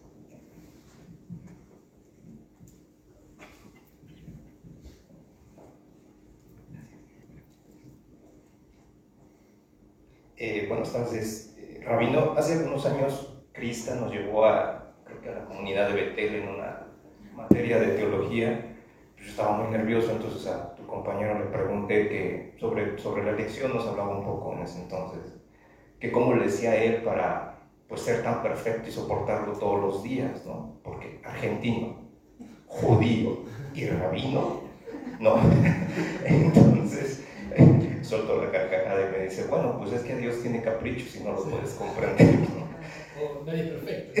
Nadie es perfecto más que Entonces, eh, pero hablando de, de, lo que tú hablabas de la, de la revelación, que es un continuo, ¿no? Que, que no tiene fin, y hablando de esta elección, y, y luego hablas de, de, de, esta fidelidad de Dios único, ¿no? Y esa es la, la pregunta. Se puede decir que entonces eh, la revelación es la fidelidad de Dios a una elección que él mismo hace por sí solo, o sea, nadie lo obliga a tomar a los judíos como su pueblo elegido, es como una relación unipersonal en la que Dios decide, no es ni mejor ni peor, decide habitar y a partir de ahí hacer una relación hasta la fecha, la cual como tú dices no se acaba, pero entonces eh, ser judío y hacer fidelidad es mantener esa relación con Dios cada día, a partir de, de, la experiencia, de la interpretación de, la Torah o de la, de la vida misma, cómo se va haciendo esa Torah con ustedes, es decir, y, y mi pregunta y la segunda, que final de cuentas puede ser la, la misma, ¿cómo se hace eso desde ser judío argentino? Es decir, si yo me tuviera que quedar con algo de ti, ¿no? ¿Cómo se hace eso desde ser judío argentino y ahora desde tu experiencia de ser judío mexicano o, o judío desde una comunidad mexicana? Este, ¿Cómo lo, lo, lo, lo, puedes tú eh, aportar ¿no? y, y, decir, me llevo yo este pedacito de, de la revelación o de la experiencia de Dios a partir de tu experiencia? La primera pregunta sobre la fidelidad, efectivamente, como dije, somos socios de la revelación. O sea, eh, un judío puede no sentirse socio de la revelación. Hay muchos a los cuales no, se sienten, digamos, que no se sienten socios, digamos, no, no, no, por eso dejan de ser parte del pueblo. Esa es la complejidad que tiene el judaísmo. El judaísmo no es una religión, es un pueblo con elementos religiosos, por alguna manera. Entonces, en nuestro pueblo hay mucha gente que pertenece al pueblo judío, pero no se identifica necesariamente con mucho de lo que yo acabo de hablar hoy, de la revelación, sabe que existe, lo conoce, cada tanto irá a algún evento religioso, pero en su día a día no está marcado como en mi día a día todo lo que acabo de conversar. Entonces sí, siempre, por eso dije al principio, hay una metáfora de, de la humanidad diciendo, tú nos elegiste, pero en realidad, como dije, somos los humanos los que decimos eso. Entonces hay una elección de sentirse elegido. Eh, me gusta igual decir el pueblo, para mí el pueblo judío más que sentirse el pueblo elegido es el pueblo que elige, digo muchas veces. ¿no? Eh, elige ser elegido. Entonces sí, la fidelidad es una decisión de acuerdo de, desde el punto de vista de cómo los judíos constituimos nuestro sistema, si, una, si un niño o niña nace de una madre que es judía, por definición es judío para nuestro sistema interpretativo de nuestra, nuestra tradición. Pero esa persona puede ser un judío que en su vida se interese por nada del judaísmo. No deja de ser parte de nuestro pueblo. Y, y es lindo eso que los sabios en el Talmud dice, dicen que incluso el judío Incluso si, si transgrede, si se aleja, sigue siendo de Israel, sigue siendo parte de tu pueblo. Entonces, para, para, uno puede no sentirse identificado, pero no deja de ser judío, si nació en una familia judía. Eh, así que sí, la fidelidad es una elección. No sé si respondí por ahí la pregunta. Okay. La segunda, eh, tendría que también pensarlo en términos de Hong Kong, donde pasé cinco años en términos de Chile, donde pasé siete. Y me atrevo a decir que en realidad, digamos, toda esa experiencia va enriqueciendo mi, mi manera de, de ver la vida y, y agrega mi, mi posibilidad de ver esta, esta idea de, me, permite ver más claramente los, justamente los fundamentalismos de cada lugar. Eh, lo que uno aprendiendo cuando vive en cada lugar, uno llega y uno tiene como una visión antropológica durante un tiempo que de afuera ve, es interesante, mira cómo los mexicanos piensan sobre esto, piensan sobre lo otro, los chilenos, cómo ven hongkoneses estas ideas. Este, bueno, en Hong había gente de muchas partes del mundo, entonces era muy enriquecedor. Y uno se siente como que en realidad está afuera, pero con el tiempo pierde eso y se convierte, en, se va amoldando. Los judíos a donde han llegado han, se han integrado en todas las culturas en que han llegado, eh, han aprendido los idiomas locales y yo creo que eh, hay, hay un ida y vuelta en eso. O sea, soy de la creencia profunda de esto, que, que así como el judaísmo se enriquece con el encuentro de lo diferente en cada región del mundo, cada región del mundo se ha enriquecido con los judíos.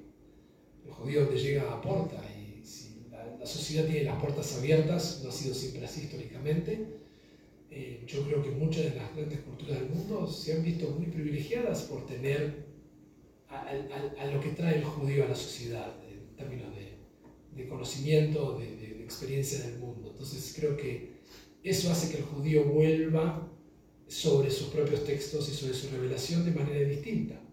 Eh, sin dudas, se va, te va cambiando, no, no, no hay forma de evitar eso. Eh, lo interesante es que el texto siempre es el mismo, pero uno no es el mismo. Yo no soy el mismo del año pasado, no soy el mismo de hace dos meses que llegué a México. Entonces, lo mexicano que está en la cultura va a ir impregnándose dentro mío, mis hijos van a crecer aquí, voy a empezar a ver cosas que tal vez las leía de una manera. Esto me, está buenísima la pregunta, de la pienso. Está buenísima, porque Chile, por ejemplo, es una sociedad bastante conservadora. El chileno es muy conservador, por lo menos de mi perspectiva. Y yo mismo en esos siete años me he regresado sobre el texto con una visión también diferente a la que traía de una apertura de Hong Kong. No es lo mismo ser un judío en New York que un judío en Hong Kong, que un judío en México, no es lo mismo ser... todo un mexicano que se vaya a vivir a New York, te, prometo que vuelve distinto. Vuelve con una apertura sobre la mujer, sobre los derechos de gays, lesbianas, va a venir con la mente así, y Peña que lo van a mirar como un marciano, porque estuvo en otro producto, otra cultura, te, te va cambiando digo como un ejemplo porque fue la semana pasada del, del, tema del Gay Pride en Estados Unidos, especialmente, que las manifestaciones. Muchos temas que son tremendamente controversiales aquí en New York nos mirarían, nos, ven, nos mirarían como marcianos. Entonces, el, el, entorno te va sin duda marcando y, y, yo creo que como me ha cambiado a mí, me ha, me ha hecho ver de, de distintas maneras el mismo texto. Aprendí mucho en los últimos siete años entre chilenos leyendo el texto de una manera y y de forma distinta, y, y, también como argentino y la sociedad argentina con su... Con, yo soy crítico del tema del, del, de lo que yo llamo el, el, humor, tal vez el doble sentido argentino, que erosiona mucho la espiritualidad a veces, eso que nos burlamos de las metáforas o parece como que, bueno, esa cosa, yo crecí con eso, y eso yo creo que no, no contribuye a la espiritualidad, se, se burla de la espiritualidad. Entonces encontré en Chile un lenguaje mucho más sofisticado y sensible a eso. En México también creo que es una comunidad espiritual y religiosa fuerte, pero la, la iré descubriendo. Pero sin dudas es, es, una buena pregunta. Me va cambiando igual que a todos. Y ahora vuelvo al mismo texto y el, yo no el mío. Vamos a hacer tu comunidad elegida. no. Aquí tenemos otra pregunta. Bueno, eh, muchas gracias por, por tu plática ha sido muy interesante. Y justo teniendo una plática con mi voz interna, me, me, daba la curiosidad de, ok, entiendo que, que la historia son procesos y, podría como concluir a lo mejor que la revelación, esta noción de la revelación rige mucho la vida de un judío. Entonces, mi, mi curiosidad, mi duda es si, si saben más o menos pues, cómo fue que se, da, se fue dando esta revelación de, eh, como concepto de que guíe su vida, ¿no? Al inicio ponías una imagen de Moisés recibiendo las tablas, pero el pueblo judío pues ya existía previo a eso, la verdad no sé cuánto tiempo antes, pero ya existía previo a eso. Entonces, eh, ¿cómo fue? Si saben, porque muchas veces pues, no se pueden identificar, ¿no? Cómo se dan estos procesos. en qué momento surge esta, esta noción de la revelación para el pueblo judío que de alguna forma guía su vida.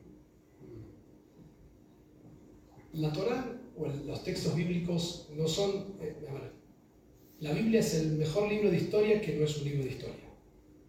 Entonces no lo puedo leer como si estuviera leyendo la National Geographic. O sea, no es un texto que tiene intención de ser una, una narrativa histórica.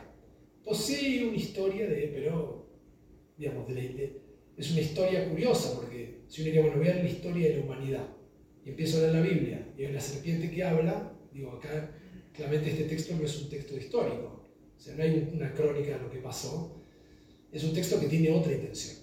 Lo que pasa es que tiene metido historia. Eso es lo que hace compleja la Torah también. La Torah tiene su texto que tiene poesía, tiene historia, tiene mito, tiene ley. Y uno dice que estoy leyendo. No sé. Por eso digo, el lector tiene que conocerse mucho a sí mismo. Porque el, lector va a sacar del texto, le va a devolver lo que uno trae. Entonces, si uno se acerca leyendo y dice, bueno, voy a leer la Torah para leer un libro de historia, yo diría, sí, no, vas a conocer un poco la historia de tu pueblo, pero no está pensado para eso. Entonces, con respecto a qué momento histórico, cómo sucedió, y es, correcto el comentario que hace como, pueblo, que existe antes que la revelación, aquí tendríamos que ir al campo de un rabino que se llamó Mordechai Kaplan, que fue muy influenciado por la sociología. Él fue discípulo ni más ni menos que de Durkheim sea, del padre de, la sociología, y él trajo el método sociológico. Entonces, el método tradicional, lo que la gente creía es que, no sé de dónde, pero Dios apareció, entregó la Torah y creó al pueblo judío y creó a Israel. Entonces, la mayoría creía Torah como la revelación, la aparición, pueblo judío, y el resto es historia. Mordecai Kaplan dice, no, esto está invertido esto empieza, como es sociólogo, era rabino, judío y sociólogo, él dice, está al revés. Primero hay un pueblo que se forma, que dentro de ese pueblo, en el consenso y en el trabajo de tratar de llegar a las ideas que van a ser nuestra constitución, como sucede con cualquier cultura o pueblo, escribe una constitución que es el insight de todas las, experiencias de todas más profundas, de cuáles serían los derechos de la humanidad de alguna manera y crea para Emil, para Kaplan, el pueblo es el que crea de alguna manera la Torah, en el sentido de que tiene la experiencia de la revelación. Entonces viene primero Israel, y Israel se manifiesta como un pueblo que se une y crea su propia constitución y su propio, llamémoslo, mito de origen, como empezamos, y eso es la Torah. El ejemplo moderno sería que yo agarre la Constitución de México y entre medio tenga historias que ustedes deben tener sobre, todavía no las conozco, pero cada cultura tiene su narrativa, digamos, que generalmente son mitológicas, que llegó en, Chile hasta el tema de, un indio, que era una cosa que se copió el corazón, entonces esas cosas que, bueno, esto es verdad, todo eso es como que lo ponemos dentro de la Constitución y armamos nuestra, nuestro mito fundante con nuestras leyes. Para Kaplan, históricamente hablando, eso fue lo que pasó la historia viene armada así. Hay un pueblo primero que se, en, esa experiencia comunitaria quiere alcanzar el nivel más, más grande y experimentar toda la sabiduría de todos hacia lo mejor y eso, digamos, termina en la Torah. Y la revelación para Kaplan es exactamente esto que estoy diciendo. No es son todas las fuerzas que llevan hacia la humanidad a ser bien, o sea, todos los pensamientos, todos esos insights. Y la Torah es uno de ellos para él. Entonces ahí hay como un tema, tal vez te lo complejicé, pero no, hay un tema como cronológico, no es histórico, pero para que pueda llevar un pensador que sí lo vio así. Sí lo vio como diciendo, espera, primero un pueblo, y el pueblo armó la Torah. Y esto de armar la Torah no le quita nada de santidad, simplemente es que el pueblo trabajó, como que nos estemos todos a pensar, que siente como una revelación profunda y en ese misterio de lo que pasó, de cómo llegamos a estas ideas, las volcamos en un texto y hacemos nuestra constitución. Por supuesto, no todos los judíos, como dije antes, siguen esa línea, están de acuerdo con Kaplan, pero es un, alguien que se sentó a pensarlo también así. Primero el pueblo y después la Torah. Y la crónica, si uno agarra la Torah, dice, bueno, primero fue la creación, Pero a nivel, si uno lee la cronología histórica, de la, de la Torah misma, no siendo un libro de historia, uno diría así, Dios crea la humanidad, elige una familia particular para una misión, esa familia termina en Egipto, de Egipto cae en esclavitud, de ahí son liberados, y este pueblo ya existía, Dios decide ayudar y ahí entregar la Torah y el resto es historia. Estoy, estoy yendo como, como si le hiciera la Torah como historia. O sea que el judío no lee durante el año la Torah como historia. O sea, la leemos, pero nunca nadie pregunta, pero, pero esto pasó de verdad, o sea, o sea, bueno, ¿qué, qué, qué nos enseña esto? ¿Qué nos deja este mensaje? ¿Respondí tu pregunta más o menos? La complejicé más todavía. Yo tengo algunas preguntas más, pero no quiero abusar de más del público. En línea no hay nadie, ¿verdad? Este, con preguntas. Pero dale, dale, vas primero. No, no, no, por favor. Porque es medio complejo lo que quiero. Adelante, adelante, adelante. Vale. Gracias. Rabino, ¿qué tal? Este, tengo dos, dos cuestiones, a ver si me pongo de acuerdo conmigo mismo. Eh, la primera, ¿qué proporción del judaísmo contemporáneo, se, en, en, en, términos mesián, del, del, mesianismo que has mencionado al principio de, la, de tu conversación, qué porcentaje del pueblo judío contemporáneo se decanta por la idea de un Mesías eh, individual, perso, personal, vamos, que va, que va a venir a restaurar el orden eh, y que otro tanto se decanta por la idea de, la, de una era mesiánica donde todos tenemos que hacer ese trabajo. Y esto no me lo estoy sacando de la manga, estuve el año pasado con, eh, con Mario Saban, seguramente lo conoces. Eh, fui a, hice un viaje a Israel, estuvimos en Safed, este, bueno, tuvimos unas largas conversaciones de lo más interesante sobre este tema, ¿no? y él insiste en el asunto de la, de la era mesiánica y de la, de, de la, de la participación que todos debemos que tener en, en, en términos de la rectificación del, del mundo. Este, esa, es, esa, es, una cuestión. ¿La, la segunda o me respondes? Las dos y... Bueno, la otra tiene que ver con esta, con la, la idea de la revelación como una, o de la elección, o ambas, como una singularidad del pueblo judío. Me explico. Obviamente viene primero el judaísmo y luego las dos otras grandes religiones eh, de corte semítico, el cristianismo e islam, que también eh, presumen esta idea de, de, recibir textos eh, revelados. Antes de ellos y contemporáneos, la, otra forma, digamos, natural de religión, que, es una intuición frente al asombro, o sea, digamos, en el, marco de la, de la tradición este, del paganismo clásico, la idea de Dios se intuye, los dioses conviven con los hombres, no, no hay una revelación propiamente, hay una especie de convivio natural que se va que va evolucionando, esas cosas me puedes ayudar. La autora, la autora Méndez también, seguro. Porque es más, entender por qué es, de dónde sale la singularidad de la, de la revelación ¿no? en, la religión judía, este, frente a las otras formas de intuición religiosa de los pueblos africanos, amerindios, en, fin. Por ahí va. Gracias. Muy bueno. La primera, Mario Saban es un gran amigo. De hecho, yo tengo, cuando estaba en Hong Kong hice un blog hace mucho tiempo, todavía está online. Dejé de escribirlo, pues dejé, o sea, escribí mucho y después este no. ¿Sí? Y en esos ahí un día entrevisté a Mario, o sea, estuvimos conversando, así que tengo una relación, lo escribo por WhatsApp, así que lo conozco muy bien, he leído su obra, me regaló sus libros. Así que muy querido. Eh, digamos, yo creo, hay que me voy a poner más personal, yo comparto un poco la idea más de Mario la otra idea. Yo creo que la era mesiánica depende de todos. O sea, no, no creo que los judíos solos van a salvar a la humanidad y que depende de nosotros mismos. Depende de todos hacer cada uno nuestra parte. Eh, durante mucho tiempo hay que entender que la literatura judía, y cuando uno lee especialmente los textos medievales y premodernos, todo texto es sujeto de un contexto. Eh, y el judío medieval no la pasaba nada bien. Los judíos hoy tenemos una, una situación privilegiada en la mayoría de las sociedades modernas. Sigue habiendo antisemitismo, nada en el mundo no es perfecto, pero estamos, eh, yo creo que estamos mucho mejor. Y los judíos en la Edad Media eran perseguidos, la Inquisición persiguió durante mucho tiempo, eran torturados, sus libros eran quemados, se armaban disputas invitaban a los judíos algo parecido a esto, pero no era esto. No era ecuménico, era para tratar de mostrar que estaba mal.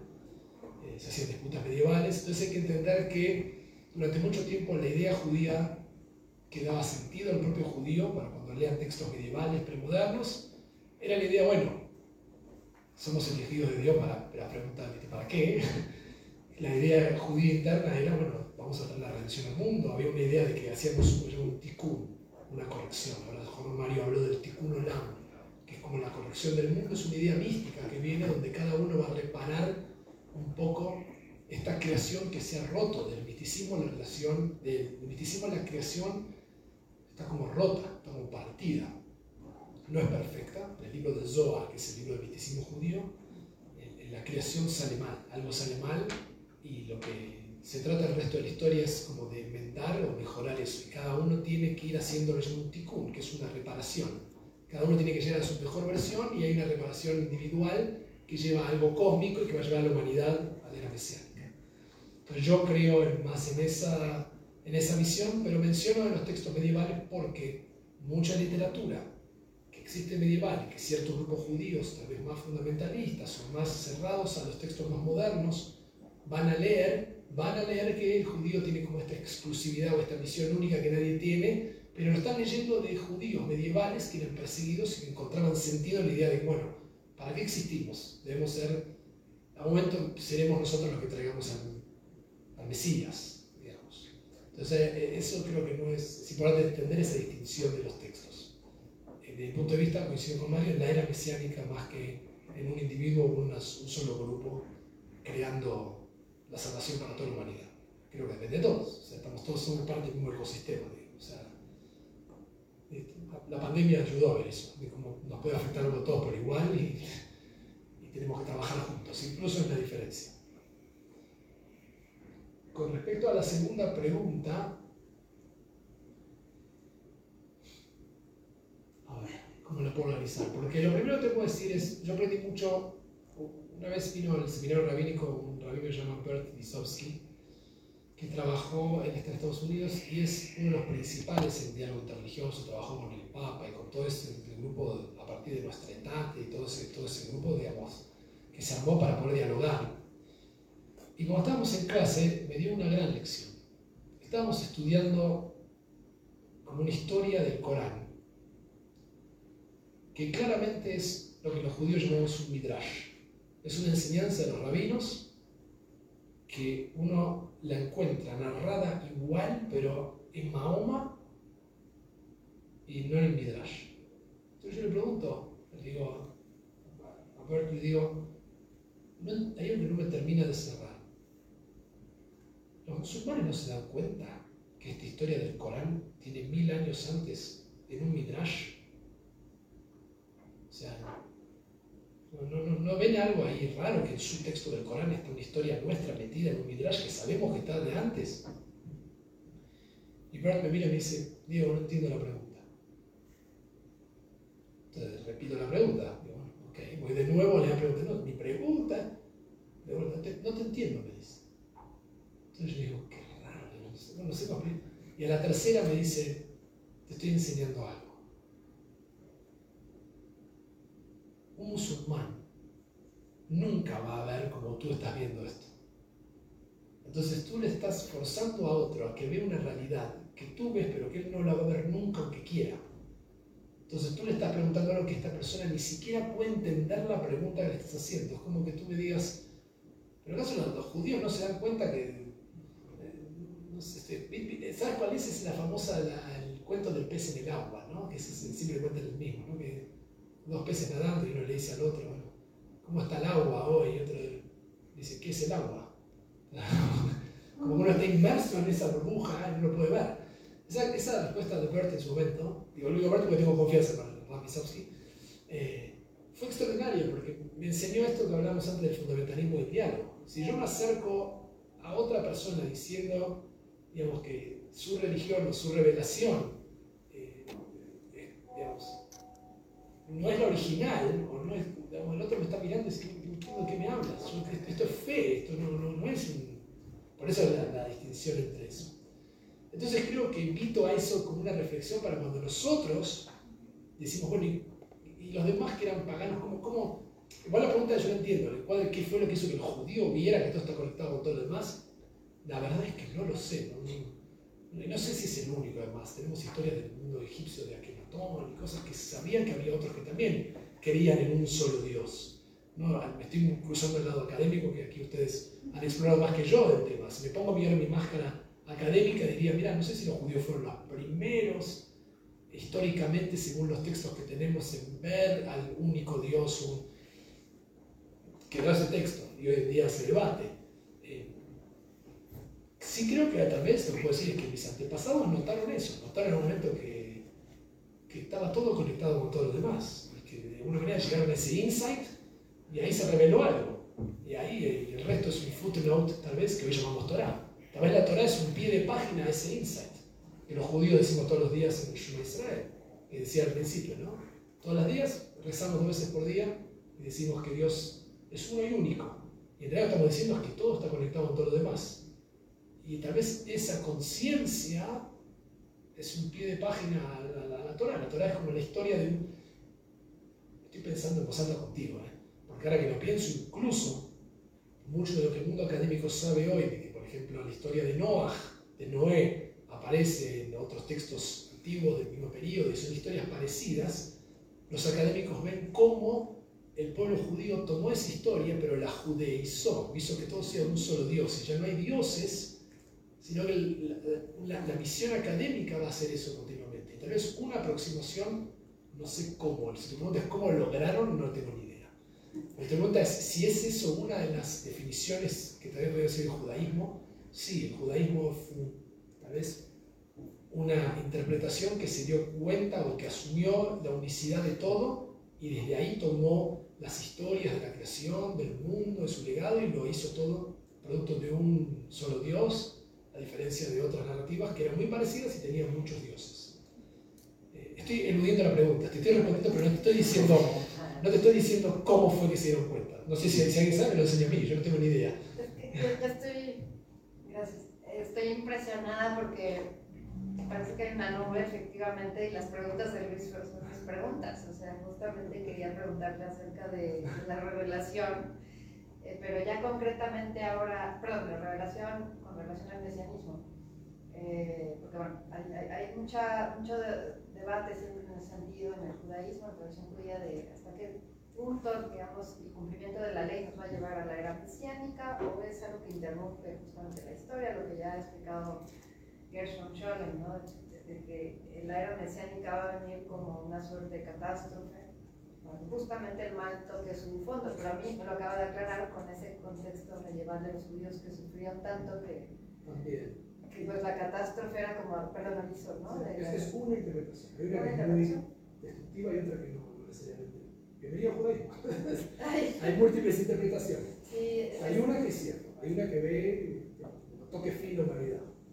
Hay otra que no, que lo ve como un ascenso. como una esencia, como un progreso, digamos, en la ley, ¿no? Porque muchas veces sí esta idea de dicotómica entre mesianismo y ley, ¿no? El, el- el Mesías casi que es un enemigo de la ley o es alguien que, que destruye la ley, ¿no?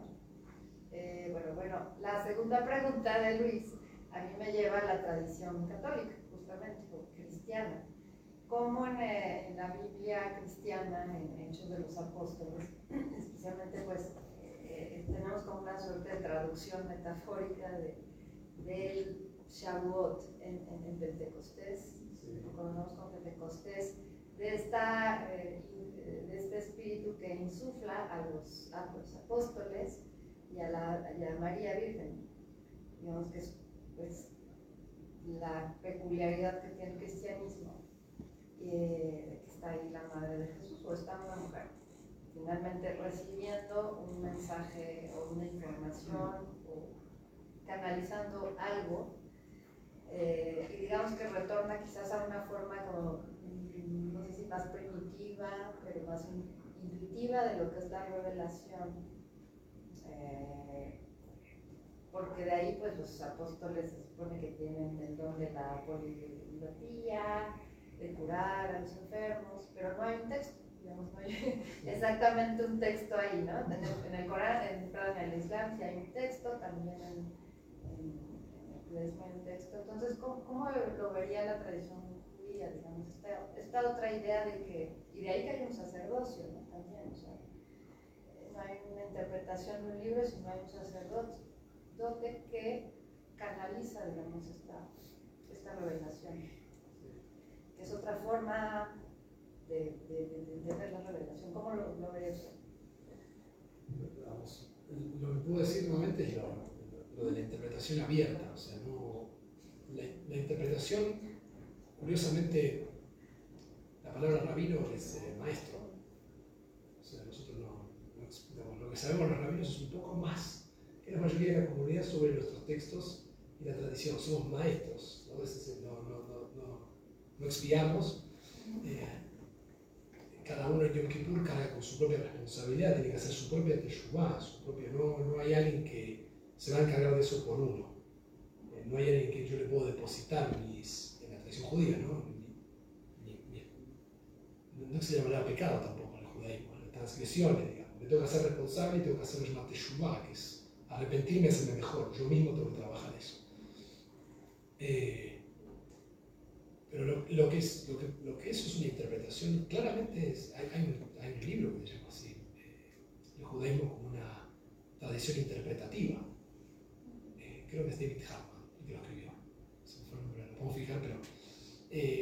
Y en esa interpretación interpretativa no es que el rabino necesariamente tiene más autoridad interpretativa que cualquier otro de su comunidad. El rabino estudia, trae sus ideas y cuando hay que decidir sobre la Já, existen rabinos que han especializado en el área de la JA y conocen más de los textos y la comunidad misma los reconoce como intérpretes eh, más eh, mejores que uno. Uno diría, yo, por ejemplo, maestros míos que son mejores intérpretes porque saben más que yo y yo les consulto a ellos. Y eso es como abierto, pero no necesariamente la interpretación está, está limitada que hay una autoridad que interpreta mejor que otros todos pueden acercarse a interpretar el texto, es un texto abierto, digamos. Es una obra abierta, como el libro de Humberto Eco, que uno va creando la obra con, eso, pero no es necesariamente alguien que esta persona, lo que el judaísmo no tiene, no tiene papa, no tiene cura, no tiene papa, digamos, no hay una autoridad judía que habla por todos los judíos. Lo que hay es que la comunidad judía dice, este rabino, generalmente somos, somos como los, los que representamos a, a la comunidad, este rabino nos va a representar y nos va a representar bien y representa un poco lo que nosotros creemos y lo enviamos eh, a que represente nuestra voz. Y también es una responsabilidad enorme, porque como eh, pero no, no, es que el rabino dice yo tengo una interpretación mejor que la de ustedes, ustedes tienen que escuchar mi interpretación. De hecho, para fundamentar en el judaísmo una posición no se van los textos. El texto es interesante, el texto para nosotros es, es como al mismo tiempo un ancla, pero al mismo tiempo nos da el vuelo para discutir. Entonces un judío no discute en el aire, discute sobre el texto. Entonces si alguien me viene con una idea de decir, pero yo no sé, no sé por ejemplo, pero quiero hacer esto, o, o una interpretación, y bueno, ¿dónde está? Muéstrame de la Torah, muéstrame el Talmud, hemos discuto sobre un texto. No puedo discutir sobre el subjetivismo absoluto. A mí me parece, yo siento, es interesante, pero casi como el mundo académico, es muy lindo, pero necesito que hagas un research. Entonces en el mundo judío existe lo mismo. Si alguien dice, no, pero Rabino, yo siento que para mí, obviamente que en mi comunidad yo los escucho y sé de dónde viene. Y no le voy a mí, bueno, pero, pero sí yo me ocupo de decir, mira, aquí hay un texto, esto sale de la Torah, aquí está en el Talmud, y si viene un intérprete distinto, si viene un rabino ortodoxo, reformista, y viene a, a desafiar mi posición con la interpretación, el juego se gana discutiendo desde el texto. El texto es el, de donde discutimos. Entonces eso limita el subjetivismo. Para algunas personas eso es muy como cerrado, pero para nosotros es como la manera más seria o, discutimos citando maestros, citando textos. Entonces por eso creo que todo es el pueblo del libro por, algo es, porque tenemos un libro, no, nos podemos alejar mucho de eso y no, confiamos en eso. Yo no, a mí me formaron así y no, y entiendo que está el subjetivismo, pero cuando vengo a discutir y si es un tema difícil, tengo que traer lo que en hebreo llaman bekorot, son fuentes.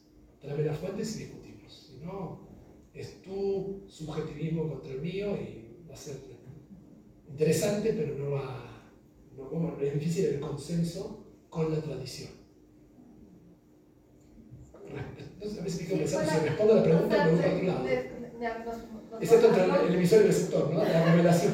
¿Qué dice uno y que escucha el otro? lo que yo eh, noté es que nos habló eh, nuevamente de la tradición judía y de cómo se entiende el judaísmo. Mi pregunta un poco iba en cómo ve el judaísmo esta idea de la revelación en el cristianismo. Ah, Que es este, como, como una llamita, porque bueno, se habla de unas llamas, pero también se habla de, de, digamos que puede entenderse como luz. El propio Moisés tiene estos rayos de luz que aparecen ahí que nos hablan de, de esa luz, digamos, que es una cosa como muy física. Eh, entonces, solo es- eso sería, que yo creo que también las tres tradiciones comparten Sí. eh, ese tipo de rasgos proféticos, pero como lo ve, porque en el cristianismo pues enfatiza mucho el, el tema casi físico, digamos, de esa revelación. Sí. Me atrevo a decir, como lo dijimos principio, no, no puedo decir el judaísmo dice, puedo decir Diego. Diego dice, digamos, que mi, mi, mi, idea es que, por supuesto, eh,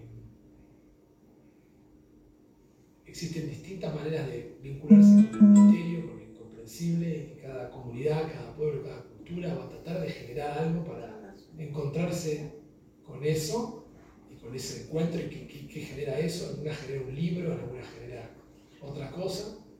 Eh, sí puedo decirte que, nuevamente, sin desmerecer otras interpretaciones, el judaísmo tradicional no considera que la revelación que tiene Jesús o tiene Mahoma eh, es una que es vinculante para el judío, digamos. Puedo respetar esa interpretación y puedo entender que el otro entiende que Dios también le habló a él y yo puedo entender, bueno, tal vez te habló a ti también. Pero lo que me hace parte del pueblo judío, entre otras cosas, tal vez alguno de las preguntas, las definiciones o los límites, es que mi revelación, digamos, se encuentra en este conjunto con estos textos y ese texto puedo decir, bueno, a lo mejor Dios también se manifestó para ese grupo y ese grupo siente que Dios le habló y, no pero, y, y el judío va a decir, a, mí no me, no me representa esa revelación, no es, no es vinculante para mi vida como judío. De manera que no espero que para el musulmán o el cristiano la- la- la- los mandamientos judíos o la forma judía de entender la revelación les sea vinculante. ¿Se entiende lo que estoy diciendo? O sea, mi pluralismo, mi capacidad de ser moderno, en el sentido de lo que yo creo, y creo justamente en la capacidad de diálogo, es que no creo que tengo el patrimonio de la revelación de Dios, pero sí creo que la revelación que Dios me dio a mí tiene este encuadre, se encuentra en el lenguaje de mi pueblo y en esto, que, yo llamo mi tradición, y no tengo ningún problema en que otros tengan otras interpretaciones, porque no creo que tenga yo la única, pero sí tengo esta, digamos, Zeshelá, ¿no? esta es como la, nuestra, decimos, esta es como nuestra interpretación.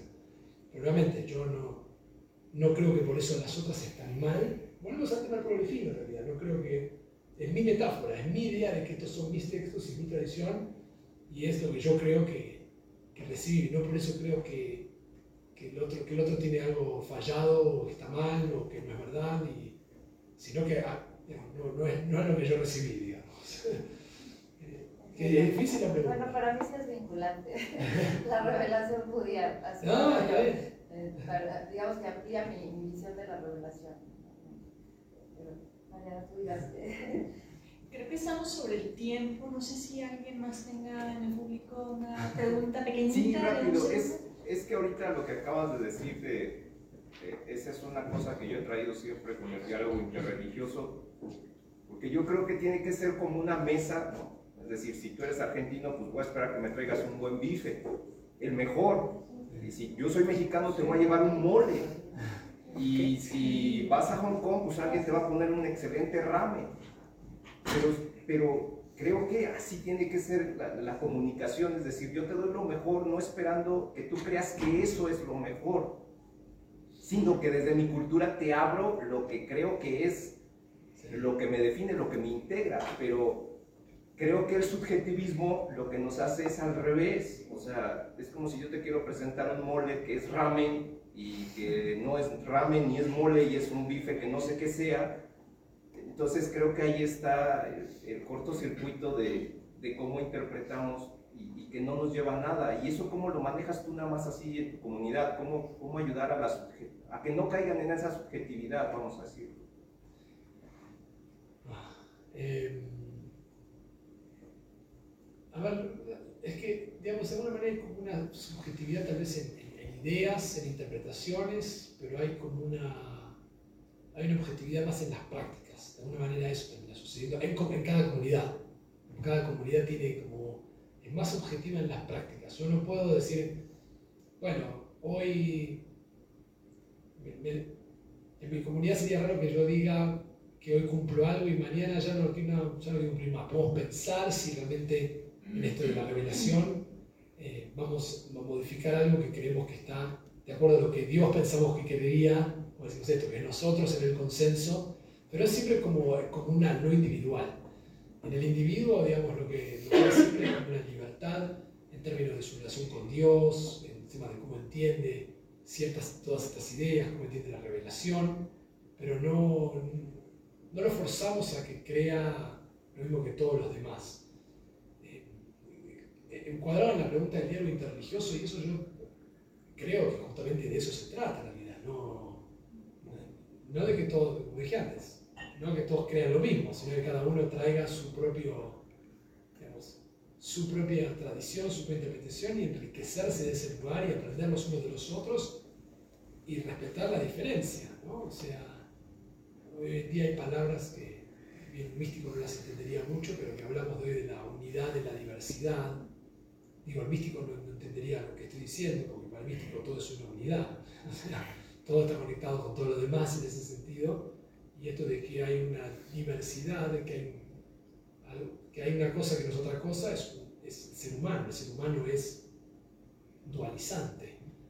¿no? O sea, para, ya me fui al terreno místico, pero para poder, por naturaleza nosotros decimos esto es adelante, esto es atrás, esto es arriba, esto es abajo, no, no vemos la, la, la, unicidad de todo con todo lo demás. Alguien viene y dice, bueno, mira, en realidad tú eres parte mía, yo soy parte tuya, como, bueno, estamos, todos locos. No, bueno, el místico ve esa unidad cósmica, digamos, todos estamos en un ecosistema, la Tierra es, somos todos parte de lo mismo, estamos conectados 100%, digamos, no estamos separados, en realidad son como ideas que imaginamos como el individuo y la separación.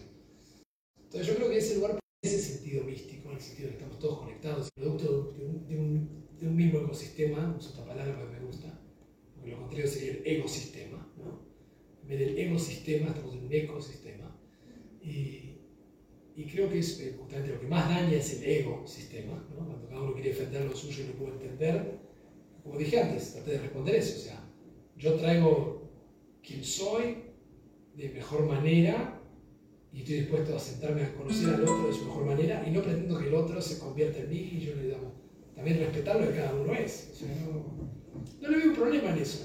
Yo, al revés, ¿no? Como dijo la historia de la Torre de Babel. Yo no creo que la humanidad se vuelva mejor si todos creen. Yo creo por ejemplo, esto me pasó de vivir en Hong Kong. Yo vivía en Hong Kong y me metí en el medio de la China, quería, varias veces viajé. Quería, bueno, vamos a hacer China, China. Me, me metía en lo más profundo que podía y llegaba al corazón del centro de China y estaba McDonald's, Starbucks para mí era un problema. No estoy en contra del, capitalismo ni, de, las hamburguesas, pero estoy, esta idea de la homogeneizar y que todos sean como más o menos lo mismo y que todos consuman lo mismo y que todos les guste lo mismo, para mí no es bueno. A mí, a mí nos enriquecemos de la diferencia, aprendemos mucho más y lo creo porque lo creo del, del Talmud, como contaban las discusiones, y lo creo de la Biblia en esta historia. Entonces yo creo que en ese diálogo interreligioso no pretendo que nadie se convierta en nada, que podamos dialogar y respetarnos. Y, y, y, vivir y dejar vivir en ese sentido, ¿no? O sea, traer lo mejor de cada uno y enriquecerlo y ser interesante, pensar. Yo aprendo mucho cuando hablo con gente religiosa de otras tradiciones.